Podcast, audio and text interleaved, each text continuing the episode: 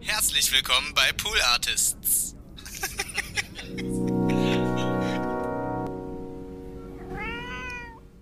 Ich war auch mal bei einer Taxifahrt, da haben mir Leute geschrieben, das kann doch gar nicht wahr sein, aber es war tatsächlich einfach so die Wahrheit. Ich musste zu irgendeinem Vortrag, war spät dran und wir sind losgefahren. Fällt mir ein, oh Gott, ich habe mein Aufladegerät für den Laptop nicht dabei. Wieder umgedreht, ich hoch äh, in fünften Stock damals das Aufladegerät geholt für den Laptop. Wieder runter fahren wir los und ich dachte, okay, Christiane, check nochmal, geh nochmal die Liste durch, hast du alles. Damn, der Geldbeutel fehlt tatsächlich.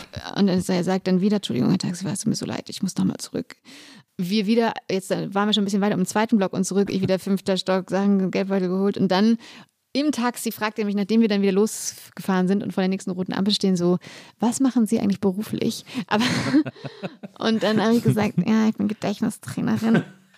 Das war halt super peinlich. Also ich bin mittlerweile wahrscheinlich wirklich die vergesslichste Gedächtnisweltmeisterin auf der ganzen Welt. Eins, zwei, eins, zwei, drei, vier.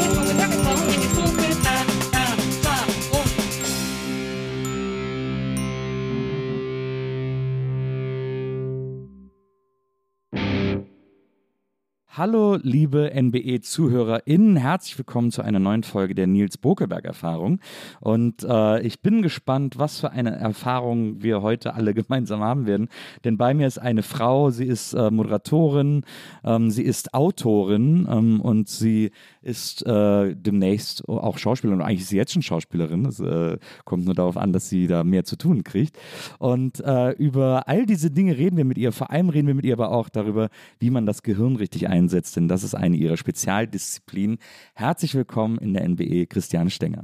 Hallo, ich freue mich sehr, da zu sein. Ich freue mich auch total, dass du da bist. Äh, erstmal so ein bisschen so zum Setup, äh, geht so ein bisschen so um Snacks und so. Wir haben dir äh, einen, wir stellen unseren Gästen immer Fotos hin von Leuten, die sie vielleicht irgendwie äh, inspiriert haben oder die für sie wichtig waren. Ja. ich weiß nicht, ob du ihn erkannt hast. Ich habe schon gespottet, ja, das ist ähm, Dominic O'Brien. Ja. Ich glaube, er war der allererste Gedächtnisweltmeister, den es überhaupt gab. Genau. Genau, und den habe ich, äh, glaube ich, mit elf Jahren auf einer Weltmeisterschaft mal kennengelernt und in ein paar Jahren darauf auch noch. Da war er dann, glaube ich, aber außer Konkurrenz noch ja. am Start. Ja. Weil, das können wir direkt am Anfang mal, ich finde es ganz interessant, zur Vorbereitung dieses Podcasts lese ich ja immer möglichst viele Interviews mit meinen äh, äh Gästinnen. Bei dir ist es so interessant, weil viele Leute dich immer das Gleiche fragen mhm. und, äh, und sich dann über die Jahre schon so ein paar Antworten eingeschliffen haben bei dir. Und man manchmal aber so Nuancen findet, wo du so ein bisschen noch was anderes erzählst über, über, über ein paar Sachen. Und, aber ich kann mir wirklich vorstellen, und ich kenne das ja selber auch zum Beispiel aus der, aus der Zeit, als ich bei Viva war oder so, dass man irgendwann die Geschichten so oft erzählt hat, dass man gar nicht mehr anders kann, als sie immer gleich zu erzählen weil die einfach so automatisch aus einem raussprudeln. Da triffst du voll den Punkt. Also das hat natürlich was Gutes, weil ich quasi während Interviews gar nicht mehr nachdenken muss. So, kann da nebenbei so irgendwie, keine Ahnung, Wäsche aufhängen. Nein, so ist es nicht. Aber natürlich, klar, ähm, meine Gehirnzellen haben sich da schon ihren super äh, angenehmen, bequemen Weg gesucht und den spulen sie halt immer wieder ab. Aber deswegen freue ich mich natürlich selber auch oft, wenn ich dann doch mal andere Fragen gestellt bekomme oder dann selber in der Geschichte irgendwie was Neues entdecke. Ja, du hast ja auch, es ist ja etwas, ich finde, ein, äh, ein, amüsanterweise gibt es ein großes Leitmotiv, das sich durch alle deine Interviews äh, zieht. Und zwar, dass du immer wieder betonst, dass du super faul bist. das fand ich, das ja, fand ich bemerkenswert. Das ist echt so eine Geschichte, mit der ich mich gerade auch ganz krass auseinandersetze, warum ja. ich das immer gesagt habe und warum ich eigentlich so bin. Und äh, ich muss echt nochmal so ein bisschen meine Kindheit aufarbeiten, glaube ich. Weil äh, jetzt würde ich sagen, äh, also bis ich sechs Jahre, sechs, sieben Jahre alt war und in die Schule kam, war ich überhaupt nicht voll. Also ich war früher eigentlich immer das Kind, was irgendwie beim Turnen, wenn wir uns irgendeine Choreografie ausdenken mussten, ich war die, die irgendwie Karten vorbereitet hatte, wie wir es am besten machen, wann kommt das Rad, wann der Spagat auf dem Schwebebalken und so. Also ich war mal so totales motivierte Kind, was äh, echt Bock auf die Welt hatte und so. Und dann äh, kam ich in die Schule und da ist das dann komplett, hat sich das komplett gedreht. Und ich kann auch jetzt immer noch bestätigen, dass ich bis jetzt, äh, ich bin jetzt 34, immer noch sagen würde, ich war wirklich total faul, auch wenn das von außen betrachtet natürlich null so wirkt und ich kann ja. mir das auch vorstellen, warum das so wirkt, aber äh, ich weiß ja, was ich so den ganzen Tag tue und das kann man schon, also ich würde sagen, das ist viel abhängen und auch gerne nichts tun und richtig doll faul sein. Das hat ja auch so ein bisschen was damit zu tun, so ob man ähm, so seine, seine Neugier noch hat. Ja. Und die muss ich irgendwie ähm, wiederfinden, weil ich habe so einen großen, wirklich durch dieses Schulding, so einen, wirklich so einen großen Dämpfer auf mein Leben bekommen und auf meinen Bock aufs Leben. Ja. Und also ich bin da immer so ein bisschen dran, schon immer dagegen anzukämpfen, aber auf jeden Fall, äh, genau, hat sich halt mein Leben total anders entwickelt, als ich mir das als kleines Kind vorgestellt hatte, weil ich wollte unbedingt Balletttänzerin werden. That was the dream. Ja. Und dann haben sie mich mit irgendwie sieben, acht aus der Ballettschule geschmissen. Also es war ähm, die Heinz-Bose-Stiftung, die bilden tatsächlich so zur Balletttänzerin aus. Und dann haben sie mir gesagt, deine Füße sind zu groß, womit sie tatsächlich recht hatten, und deine Knöchel zu dick und sowieso überhaupt äh, passt dein Körper nicht. Und dann war ich davon, also wenn man das mit acht Jahren so hört, ja. war das einfach so, wow. Ja. Ähm, und dann habe ich komplett aufgehört zu tanzen tanzen, was natürlich auch eine schwachsinnige Idee war, weil man kann ja nicht nur Ballett tanzen. Es gibt ja auch, es gibt ja auch immer wieder diese Geschichten von so BalletttänzerInnen, denen gesagt wird als Kind, du wirst es niemals schaffen und die das dann noch mehr motiviert, die dann so ihr Leben lang kämpfen, bis sie dann doch auf der, auf der Center Stage stehen. Ja, ich habe mich dann nur nochmal da beworben und wurde wieder nicht genommen. oh und dann, also ich habe kurz gekämpft und dann, äh, dann aber aufgegeben. So. Ja. Und, und plus dann kam eben der ganze Schmarrn mit der Schule dazu und dann ja. war ich einfach, glaube ich, tatsächlich so ein bisschen depressiv, könnte ich sagen. Aber damals in den 90ern war das noch nicht so richtig. Also man ist als Kind jetzt nicht wegen Depressionen häufig irgendwie mhm. zum Psychologen gegangen. Mhm. Und so hat sich dann alles ein bisschen anders entwickelt. Aber äh, ich habe auf jeden Fall gelernt, das total anzunehmen. Ich bin super dankbar für alles, was ich machen dürfte. Man weiß ja auch immer nie, ob es dann anders wirklich geiler gewesen wäre. Ne? Ich hätte mir auch dann irgendwie einen Fuß brechen können oder dann, dann wäre die Karriere zu Ende gewesen mit zwölf. I don't know. also man weiß es ja nicht. Und deswegen finde ich das auch ähm, so eine, für mich so eine ganz wichtige Herangehensweise mittlerweile ans Leben. So, hey, du weißt nicht, was geiler gewesen wäre, weil oft hat man ja die Gedanken so, Gott, hätte ich doch das gemacht, was wäre gewesen, wenn ich das gemacht hätte. Ja. Wir wissen es aber halt einfach nicht. Und es bringt auch nichts darüber nachzudenken, weil das verschwendet ja einfach vor allem Zeit. Und man macht dann nicht das, was in der Zukunft liegt, sondern hängt dann so in der Vergangenheit ab, was irgendwie so schade ist. Ja, aber das ist interessant, weil das ist etwas, was ich auch in ein paar Interviews von dir gelesen habe, dass du immer gesagt hast, äh, also gerade in Bezug auf diese Faulheit, dass du irgendwie gesagt hast, so ja, ich, äh, ich denke manchmal so darüber nach, was ich alles hätte erreichen können, wenn ich nicht so faul gewesen wäre und so. Aber das ist ja, also erstens ist das ja eben, wie du ja auch selber jetzt sagst, so vergossene Milch. Also ja.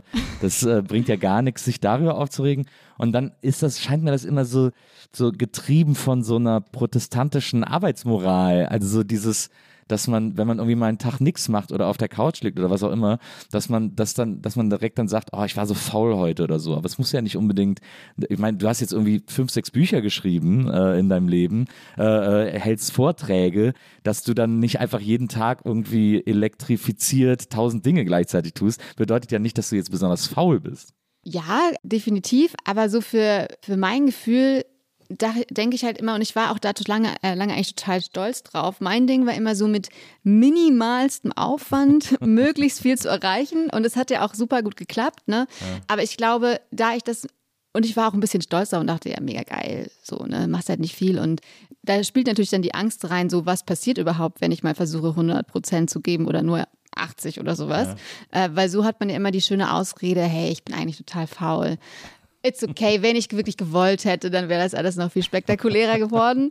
Aber hey, lass mal low machen, so ungefähr. Und das nervt mich halt, also, und ich bin halt gelangweilt davon, dass ich das früher einfach auch dann so okay fand und eigentlich auch ein bisschen cool und ist ganz entspannt, mach mal, mach mal easy. Aber eigentlich ist es ja nur eine wunderschöne Ausrede, um zu sagen, man hat nicht richtig was riskiert und ist dabei nicht richtig auf die Fresse geflogen, so. Ja. Also das ist eher das Gefühl, und das habe ich auch äh, in meinem neuen Buch darüber geschrieben, oder da ist es mir eigentlich klar geworden, denn es gibt eine Psychologin, eine amerikanische Carol Drake, und die hat über Selbstbild geforscht. Mhm. Und es gibt, äh, sie meint, es gibt Menschen mit einem dynamischen Selbstbild und mit einem statischen Selbstbild. Und äh, alle Kinder quasi kommen mit einem dynamischen Selbstbild auf die Welt. Das heißt, wenn du als Kind auf die Welt kommst, hast du erstmal Bock, die Welt zu entdecken. Also, und du denkst dir auch nicht, wenn du jetzt irgendwie dreimal beim Laufen lernen hingefallen bist, oh Gott, ich bin zu schlecht dafür, ich bin nicht gut genug, ich kann nicht laufen lernen ja. und lässt es, sondern du hast erstmal Bock, das auszutesten und fällst hin und stehst wieder auf. Oder mit äh, Sprechen lernen sagt man auch nicht, wenn man nicht sofort und richtig toll aussprechen kann, dass man es dann einfach lässt. Genau, manche Kinder haben Glück und behalten das, mhm. dieses dynamische Selbstbild und denken, ach cool, wenn ich was nicht kann, mega cool, ist ja eine Chance, besser zu werden und ich habe Freude daran und ich will, gerade wenn ich irgendwas ähm, erreichen möchte, was mir nicht so leicht fällt, dann habe ich erst richtig Lust, es zu erreichen. Ja. Und dann gibt es Menschen mit äh, statischem Selbstbild, wo ich mich auf jeden Fall dazu zählen würde, bis jetzt, weil man kann das Gott sei Dank auch ändern die eben alles, also mir jegliches Scheitern oder jeglichen Misserfolg immer vermeiden wollen, ja. weil das ja dann, ähm, weil das sie in ihrem Selbstbild dann auseinanderbringen würde, genau. Mhm. Und deswegen geht man vor allem dahin, wo es halt so leicht ist und gut ist und alles andere, wo man jetzt nicht also man erwartet tatsächlich auch, dass man, äh, wenn man was Neues anfängt, dass man eben sofort gut ist. Und wenn das nicht so ist, dann lässt man es lieber sein. Und das führt natürlich dazu, dass man natürlich dann klar in Richtung geht, wo es einfach ist und okay ist, aber eben auch sehr schnell, wenn es irgendwie nicht sofort klappt, es dann sein lässt. Also zum Beispiel so ein Beispiel ist, wenn man jetzt eigentlich mit einem statischen Selbst Selbstbild gerne einen Roman schreiben würde ja. und würde den dann schreiben und dann würde eine Freundin oder irgendjemand sagen, ah, das ist aber noch nicht so gut, dann würde man quasi komplett scheitern und es eben, deswegen probiert man es gar nicht, weil das ja zeigen würde, man ist nicht das krasse Naturtalent, mhm. was für das man sich vielleicht irgendwie am liebsten gehalten hat. Und das finde ich total spannend, aber dass man um das Wissen darum, eben wie man mit irgendwie Möglichkeiten des Scheiterns oder Misserfolgen umgeht, da ein bisschen mehr über sich selbst erfahren kann. Und wenn man darum weiß, dass es eben dieses statische Selbstbild gibt, kann man auch sich so ein bisschen reflektieren und dann wieder zurück zum Dynamischen finden. Man, ich bin dabei. Ja, sehr gut, sehr gut. Ich habe auch oft das Gefühl, dass viele Menschen so eine Tendenz dazu haben, auch lieber zu scheitern oder nicht lieber zu scheitern. Keiner will scheitern, aber so, also ich kenne das auch von mir und da spielen so verschiedene Sachen, glaube ich, mit rein. Also einmal äh, haben wir gerade in den Medienberufen und so haben ja haben wahnsinnig viele so ein Imposter-Syndrom. Mhm. Also dass man irgendwie denkt, ich mache hier eine Arbeit, die ist einfach ausgedacht und ja. ich weiß gar nicht, ob ich die gut kann. Ich mache die jetzt einfach, hoffe, das fällt keinem auf und so. Ähm, und das geht ja oft einher auch mit so einem, mit so einer Angst vorm Scheitern, aber gleichzeitig auch so einem weil wenn man scheitert, kann man so gut sagen, so, ja, siehst du, habe ich dir doch gesagt. Äh, äh da habe ich dir doch gesagt, dass das nicht klappen kann und so. Ähm, so, das ist ja auch so eine Haltung, die viele Menschen haben. Oder, oder auch so Kritik zu überhöhen. Also ähm, ich kenne das zum, von mir zum Beispiel, ich, ich schreibe ja auch Podcasts, ich schreibe so Podcastbücher und wir haben einmal so einen Podcast gemacht, die ist Faking Hitler, der war so recht erfolgreich, so, mhm. also ganz viele Hörer, hat aber gar keine Preise gewonnen. Also ja. war auch nie nominiert irgendwo mhm. und, äh, und wurde nie quasi von, von der Kritik berücksichtigt. Hat auch ein paar schlechte Kritiken bekommen. Und da habe ich dann immer so gedacht, so ja, hm, siehst du, das, die finden das einfach alle doof, was ich gemacht habe, weil wahrscheinlich ist es auch nicht so gut und so. Und aber gleichzeitig nicht zu sehen, dass der so super erfolgreich war. Ich habe zuletzt, habe ich jemanden getroffen, der den einfach gehört hat, der hat zu mir gesagt, das ist der Gott-Podcast, das ist so der Podcast aller Podcasts und so. Und ich habe aber, ich habe aber diese, diese Kritik daran viel höher gewichtet als, als das Lob, weil das nicht von so berufener Ecke kam oder so. Das ist doch eigentlich so bescheuert, wie man sich da immer so selber im Weg steht. Ja, voll. Aber das ist eigentlich auch leider so ein bisschen ähm, der Trouble mit unserem Gehirn, dass es einfach Negatives einfach viel stärker bewertet als Positives. Ne? Die ja. können tausend Leute schreiben und sagen, hey, geiler Podcast, mega gut, beste, was ich je gehört habe. Ja. Aber dann siehst du da irgendwo, ah, aber keinen Preis, warum wird der nicht gesehen? Ja. Und denkst, okay, ich äh, ist doch, also ich habe doch recht, vielleicht bin ich doch nicht so gut. Ne? Aber also unser Gehirn ähm, gewichtet einfach Negatives viel stärker, weil im Zweifel irgendwie Negatives tendenziell eher etwas ist, was unser Leben in Gefahr bringen kann. Und die Hauptaufgabe unseres Gehirns ist es ja erstmal zu überleben. Gefahr zu erkennen. Gefahr zu erkennen ja. und auch vor allem zu einer, zu einer Gruppe zu gehören, ist ja auch, war früher einfach mit dem Säbelzahntiger, hat sich einfach in der Gruppe leichter gegen andere gekämpft oder überhaupt Essen sammeln und so. Ja. Also die Gruppe ist halt so wichtig und deswegen ist unser Gehirn ganz hellhörig, wenn es irgendwie um was Negatives geht von anderen Menschen, weil natürlich wir müssen uns darum kümmern, dass wir irgendwie schon gemocht werden, damit wir nicht von der Gruppe ausgestoßen werden, so ungefähr. Deswegen ist dieses Negative einfach etwas, was uns so ganz stark ähm, bewegt und immer stärker einfach aufs Konto zählt als die guten Sachen. Aber wenn einem das so ein bisschen bewusst ist und man eben auch reflektiert und auch mal die, die guten Sachen sich anschaut, äh, bewusster, dann kann man das so ein bisschen bisschen verringern, dieses krasse negative Gefühl. okay, dann versuche ich das mal. Aber es läuft auch, läuft auch mittlerweile ganz gut. Ich habe auch gehört, also ich habe auch gehört, dass es, geht es nicht nur irgendwie weiter in diverser Form? Was? Faking Hitler oder? Nö, okay. nicht. Also es gibt jetzt eine Serie wohl. Das meinte ich. Genau. Äh, da habe ich aber gar nichts mit zu tun. So, okay. Die haben mich jetzt zur Premiere eingeladen, netterweise. Ach, äh, am Ende, am Ende des Produkts. Äh, aber da, äh, da weiß ich leider gar nichts mehr. Außer dass Lars Eidinger mitspielt. Ja, aber, aber guck mal, was willst du mehr noch? Ja, Lars Eidinger und Moritz Bleibtreu spielen meinen Podcast nach. Ja, also das würde ich doch mal als großen Erfolg hinten raus verbuchen und vielleicht äh, purzeln die Preise dann noch äh, später hinterher. Das stimmt, ja, da hast du recht. Äh, jetzt haben wir auch gerade eben kurz über deine, über deine Schulzeit gesprochen. Ich will auch gar nicht so äh, detailliert darauf eingehen, weil äh, die Geschichte hast du ja wirklich schon mhm. eine Quadrillion mal erzählt. Äh, das in der Schule wurde dann irgendwann entdeckt, dass du nicht so richtig, du hast nicht so richtig Bock gehabt und dann hast du erst gedacht, du wärst krank, verschiedene Krankheiten dann hat der Arzt gesagt, wir gehen jetzt zum Psychologen und der hat dann einen IQ von 145 äh, bei dir festgestellt. Und dann war klar, und das ist ja auch so eine bekannte äh, Sache eigentlich, dass äh, so hochbegabte äh, Kinder sich äh, einfach in der Schule schlecht werden, weil sie sich langweilen, weil sie irgendwie nicht, nicht so richtig gefördert werden. Und dann hast du eine Klasse übersprungen in der Grundschule, mhm. Weil du einen Vortrag über Kathedralen gehalten hast. Boah, krass, wie gut du informiert bist. ja, das ich fand so einen geilen Fun-Fact irgendwie. Ja, das äh. weiß ich auch nicht, wie das passiert ist, aber genau, meine Lehrerin hat gesagt, halt irgendeinen Vortrag und ich bin in die Buchhandlung und habe, warum auch immer, ein Buch über Kathedralen da rausgezogen. Und äh, was ich aber am interessantesten fand, das habe ich nämlich nur in einem Interview gefunden, das hast du anscheinend später nicht mehr erzählt, weil es dir zu viel war oder zu, weil man das auch kurzer oder effizienter erzählen konnte. Aber du hast irgendwann mal erzählt, ähm, dass als du die Klasse in der Grundschule übersprungen hast, hat der Rektor, der Rektor hat gesagt, nee, also das haben wir noch nie gemacht, das machen wir nicht. Und eine Handarbeitslehrerin hat gesagt, sie, sie würde einen Fall kennen von einer Schülerin, die das mal gemacht hat und die ist später in die Drogenszene gerutscht. Ja, da, ey, ich bin total begeistert über deine Vorbereitung, dass du das auch noch irgendwo rausgekramt hast. Aber tatsächlich äh, war, ist das damals angeblich ähm, so passiert, so hat es meine Mutter mir berichtet, denn das wurde nicht zu mir gesagt, sondern natürlich nur zu ihr. Also die Handarbeitslehrerin hat das zu meiner Mutter erzählt, dass das ja auf gar keinen Fall gehen würde, genau. Aber der Kathedralenvortrag, ich sag dir, der hat es dann gerettet und gewuppt. da hast du auch direkt so ein Anti-Drogen-Thema gewählt. Wenn ja. man so über die Kirche spricht, dann ist da keine Gefahr, dass das Kind alles, in, die, alles gut, ja. in die Münchner Drogenszene abrutscht. Und das war dann äh, deine, deine Klassen- und Religionslehrerin, die haben dich dann so gefördert. Die haben gesagt, das. Die haben gesagt, das äh, wäre doch eine gute Idee. Ja. Und dann dürfte ich, genau, äh, in der, im dritten Halbjahr dann ins vierte Halbjahr wechseln. Dann bist du, äh, dann hast du Grundschule fertig, dann bist du auf die, äh, aufs Gymnasium. Da war es dann ähnlich, da wurde es dann richtig dramatisch, äh, weil deine Noten dann so richtig kacke wurden. Mhm. Ähm, so, und du irgendwie die ganze Zeit fünf standst in diversen Fächern. Genau, Mathe und Latein, ah. siebte Klasse.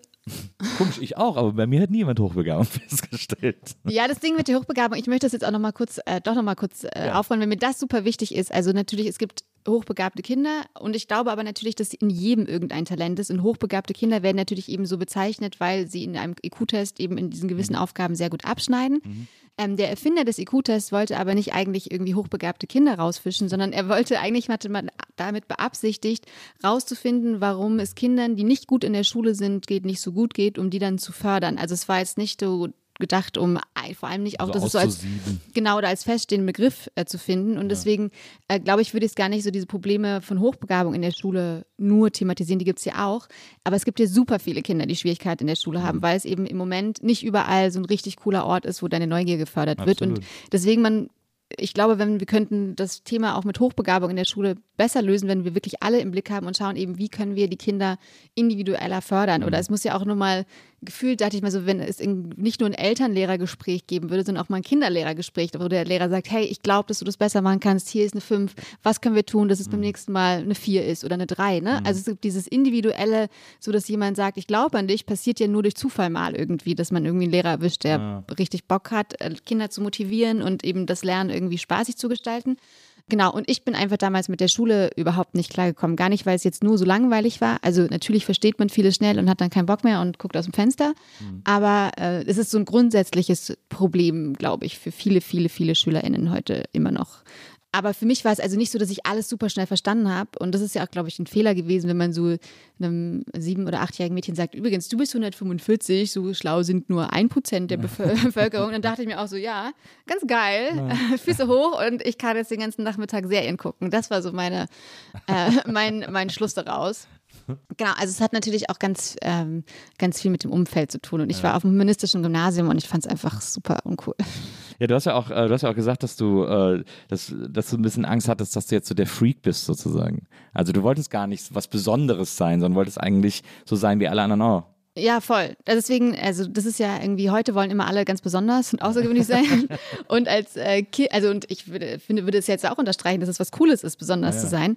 Aber als Kind, weil es mir eben so dermaßen schlecht ging dann ab der zweiten Klasse, war das dann zumindest eine Lösung dafür, warum ich mich so unfassbar scheiße und traurig gefühlt mhm. habe. Ne? Das war zumindest okay, weil du bist hochbegabt.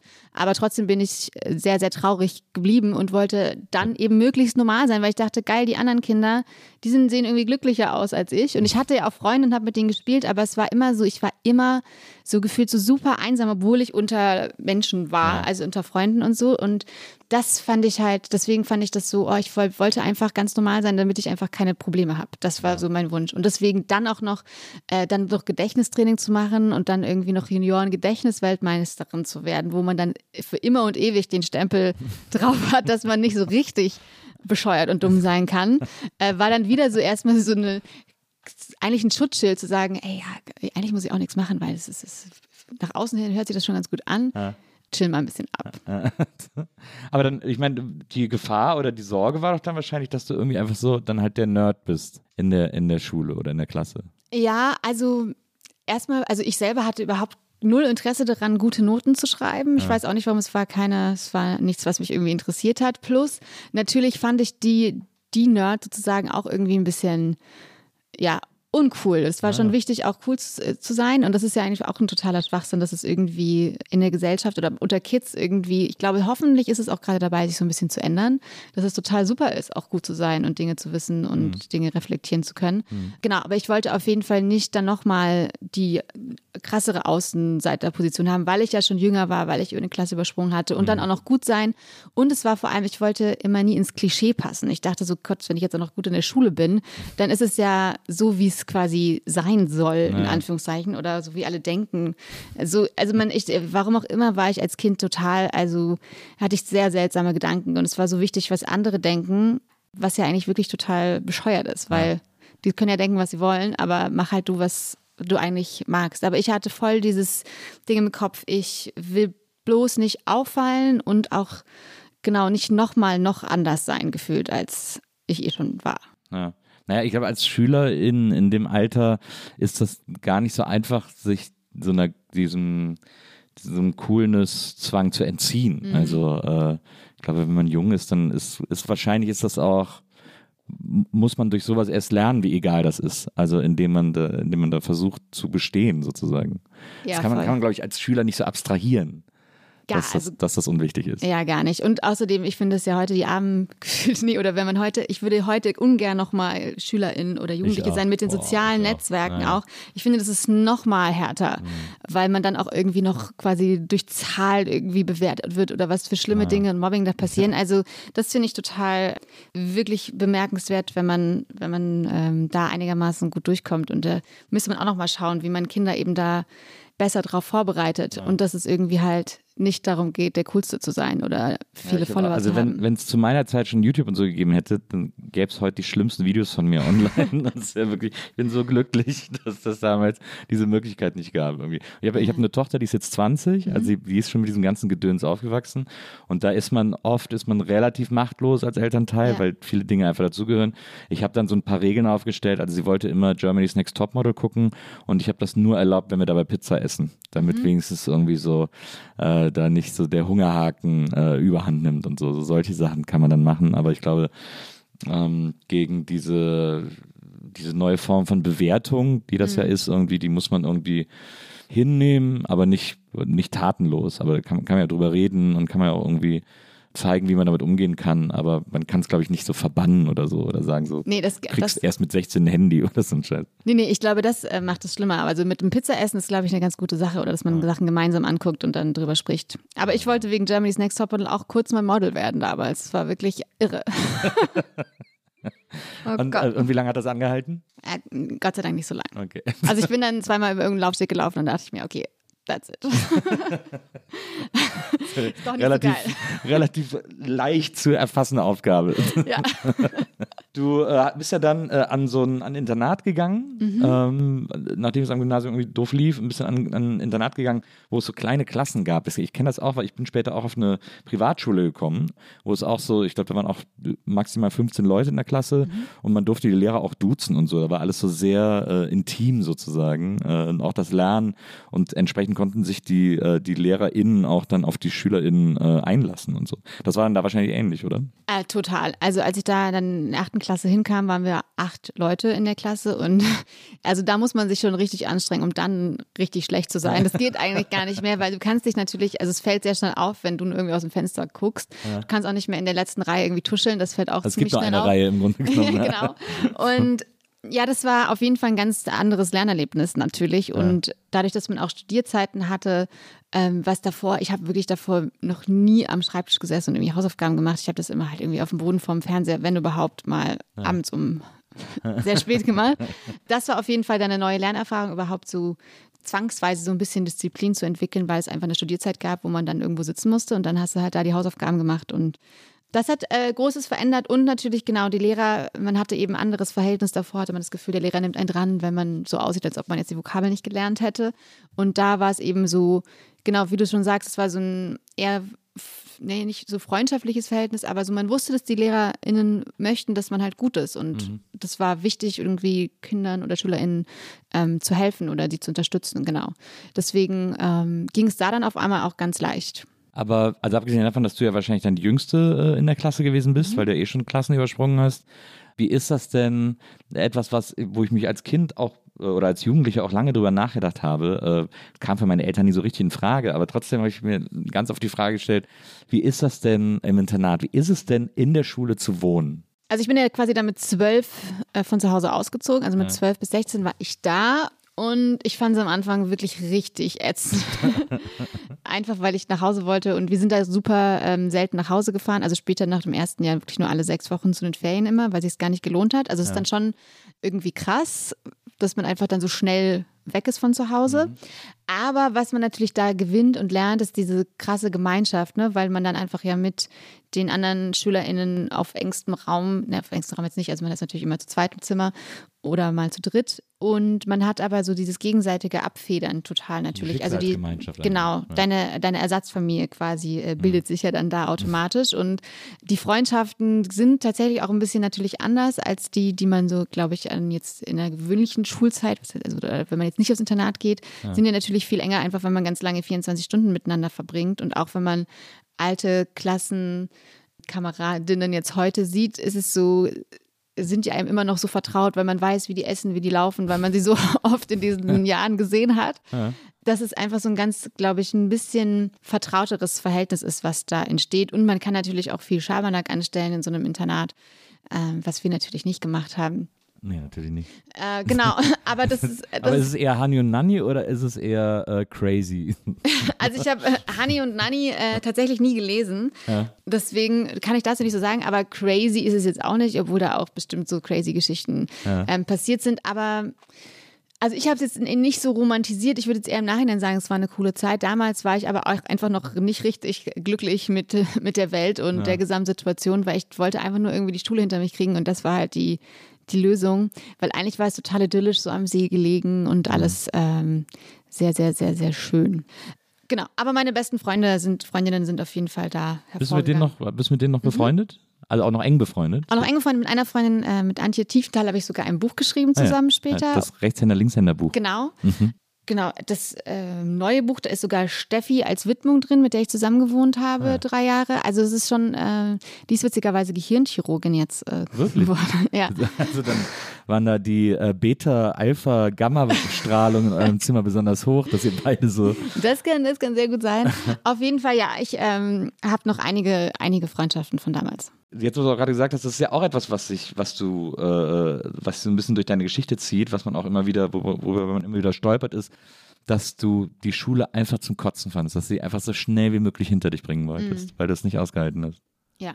Das finde ich faszinierend, aber wirklich aus, aus so verschiedenen, also ich meine jetzt, du hast ja gerade eben auch schon mal angesprochen, dass bei Kindern wurde das so selten diagnostiziert, aber dass das wirklich fast so ein bisschen depressive ja, Episoden waren oder, oder, oder, oder so, so, depressive Gefühle auf jeden Fall. Komplett. Also ich habe das alles super überspielt, weil ich, äh, genau, ich habe halt immer so getan, als ob alles super wäre und happy wäre, weil ich es auch gut fand. Ja. Lustig, also lustig zu sein und glücklich zu sein, aber so unterschwellig war das komplett die ganze Zeit da. Also, aber es hat natürlich auch keiner gesehen, weil ich einfach gut drauf, also, also ja. gut drauf würde ich jetzt nicht sagen, aber so okay.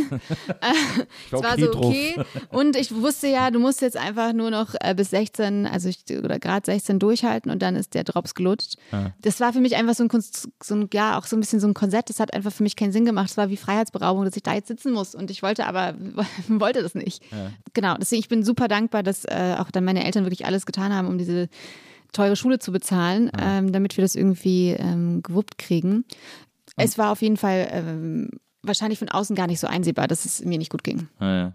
Das ist wahrscheinlich, geht wahrscheinlich vielen SchülerInnen so, dass man, man muss ja, Schule ist ja quasi der erste Ort, an dem man lernt, funktionieren zu müssen, mhm. damit es irgendwie weitergeht, ja. damit irgendwie alles läuft und auch man zu Hause keinen Ärger kriegt und sich da keiner Sorgen machen muss und so weiter und so fort und, und man Lehrer nicht enttäuschen will, aber auch seine MitschülerInnen nicht enttäuschen will, wenn man auch in der Klasse bleiben will und genau. so weiter und so fort. Das ist ja das, der erste, die Erststation in der Maschinerie sozusagen. Ja.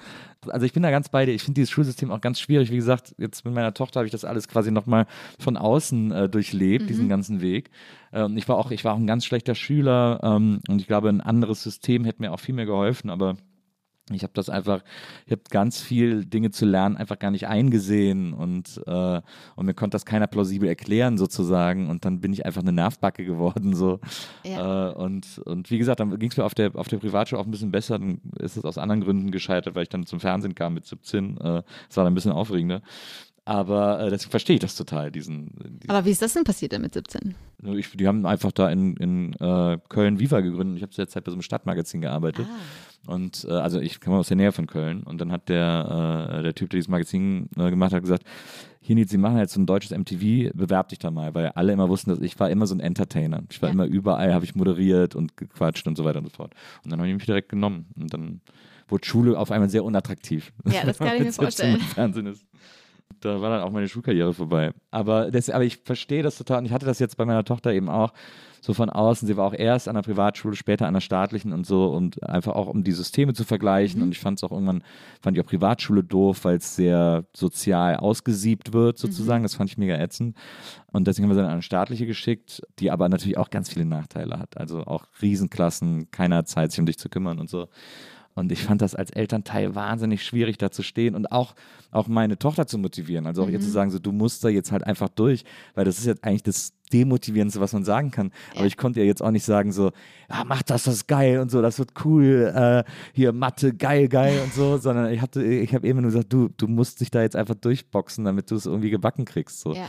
Und das ist nicht der motivierendste Rat, den man geben kann. Aber man kann, äh, also ich aus meiner Position, meiner Erfahrung konnte ich einfach nichts anderes sagen. So. Ja, es ist ja auch total schwierig. Aber genau, in der Schule wird irgendwie Integralfunktion. Ich wusste wirklich nicht, warum ich das machen sollte. Ja. Ich wusste, also es wissen ja, glaube ich, 90 Prozent, dass das in dem späteren Leben wirklich keine Rolle absolut. mehr spielen wird. Ja, Aber da muss man ja äh, irgendwie rausfinden, okay, wenn du irgendwie eine Wohnung kaufen willst, keine Ahnung. Oder das irgendwie auf den Alltag zu beziehen. Da kann man ja auch viele Dinge ausrechnen. Ja.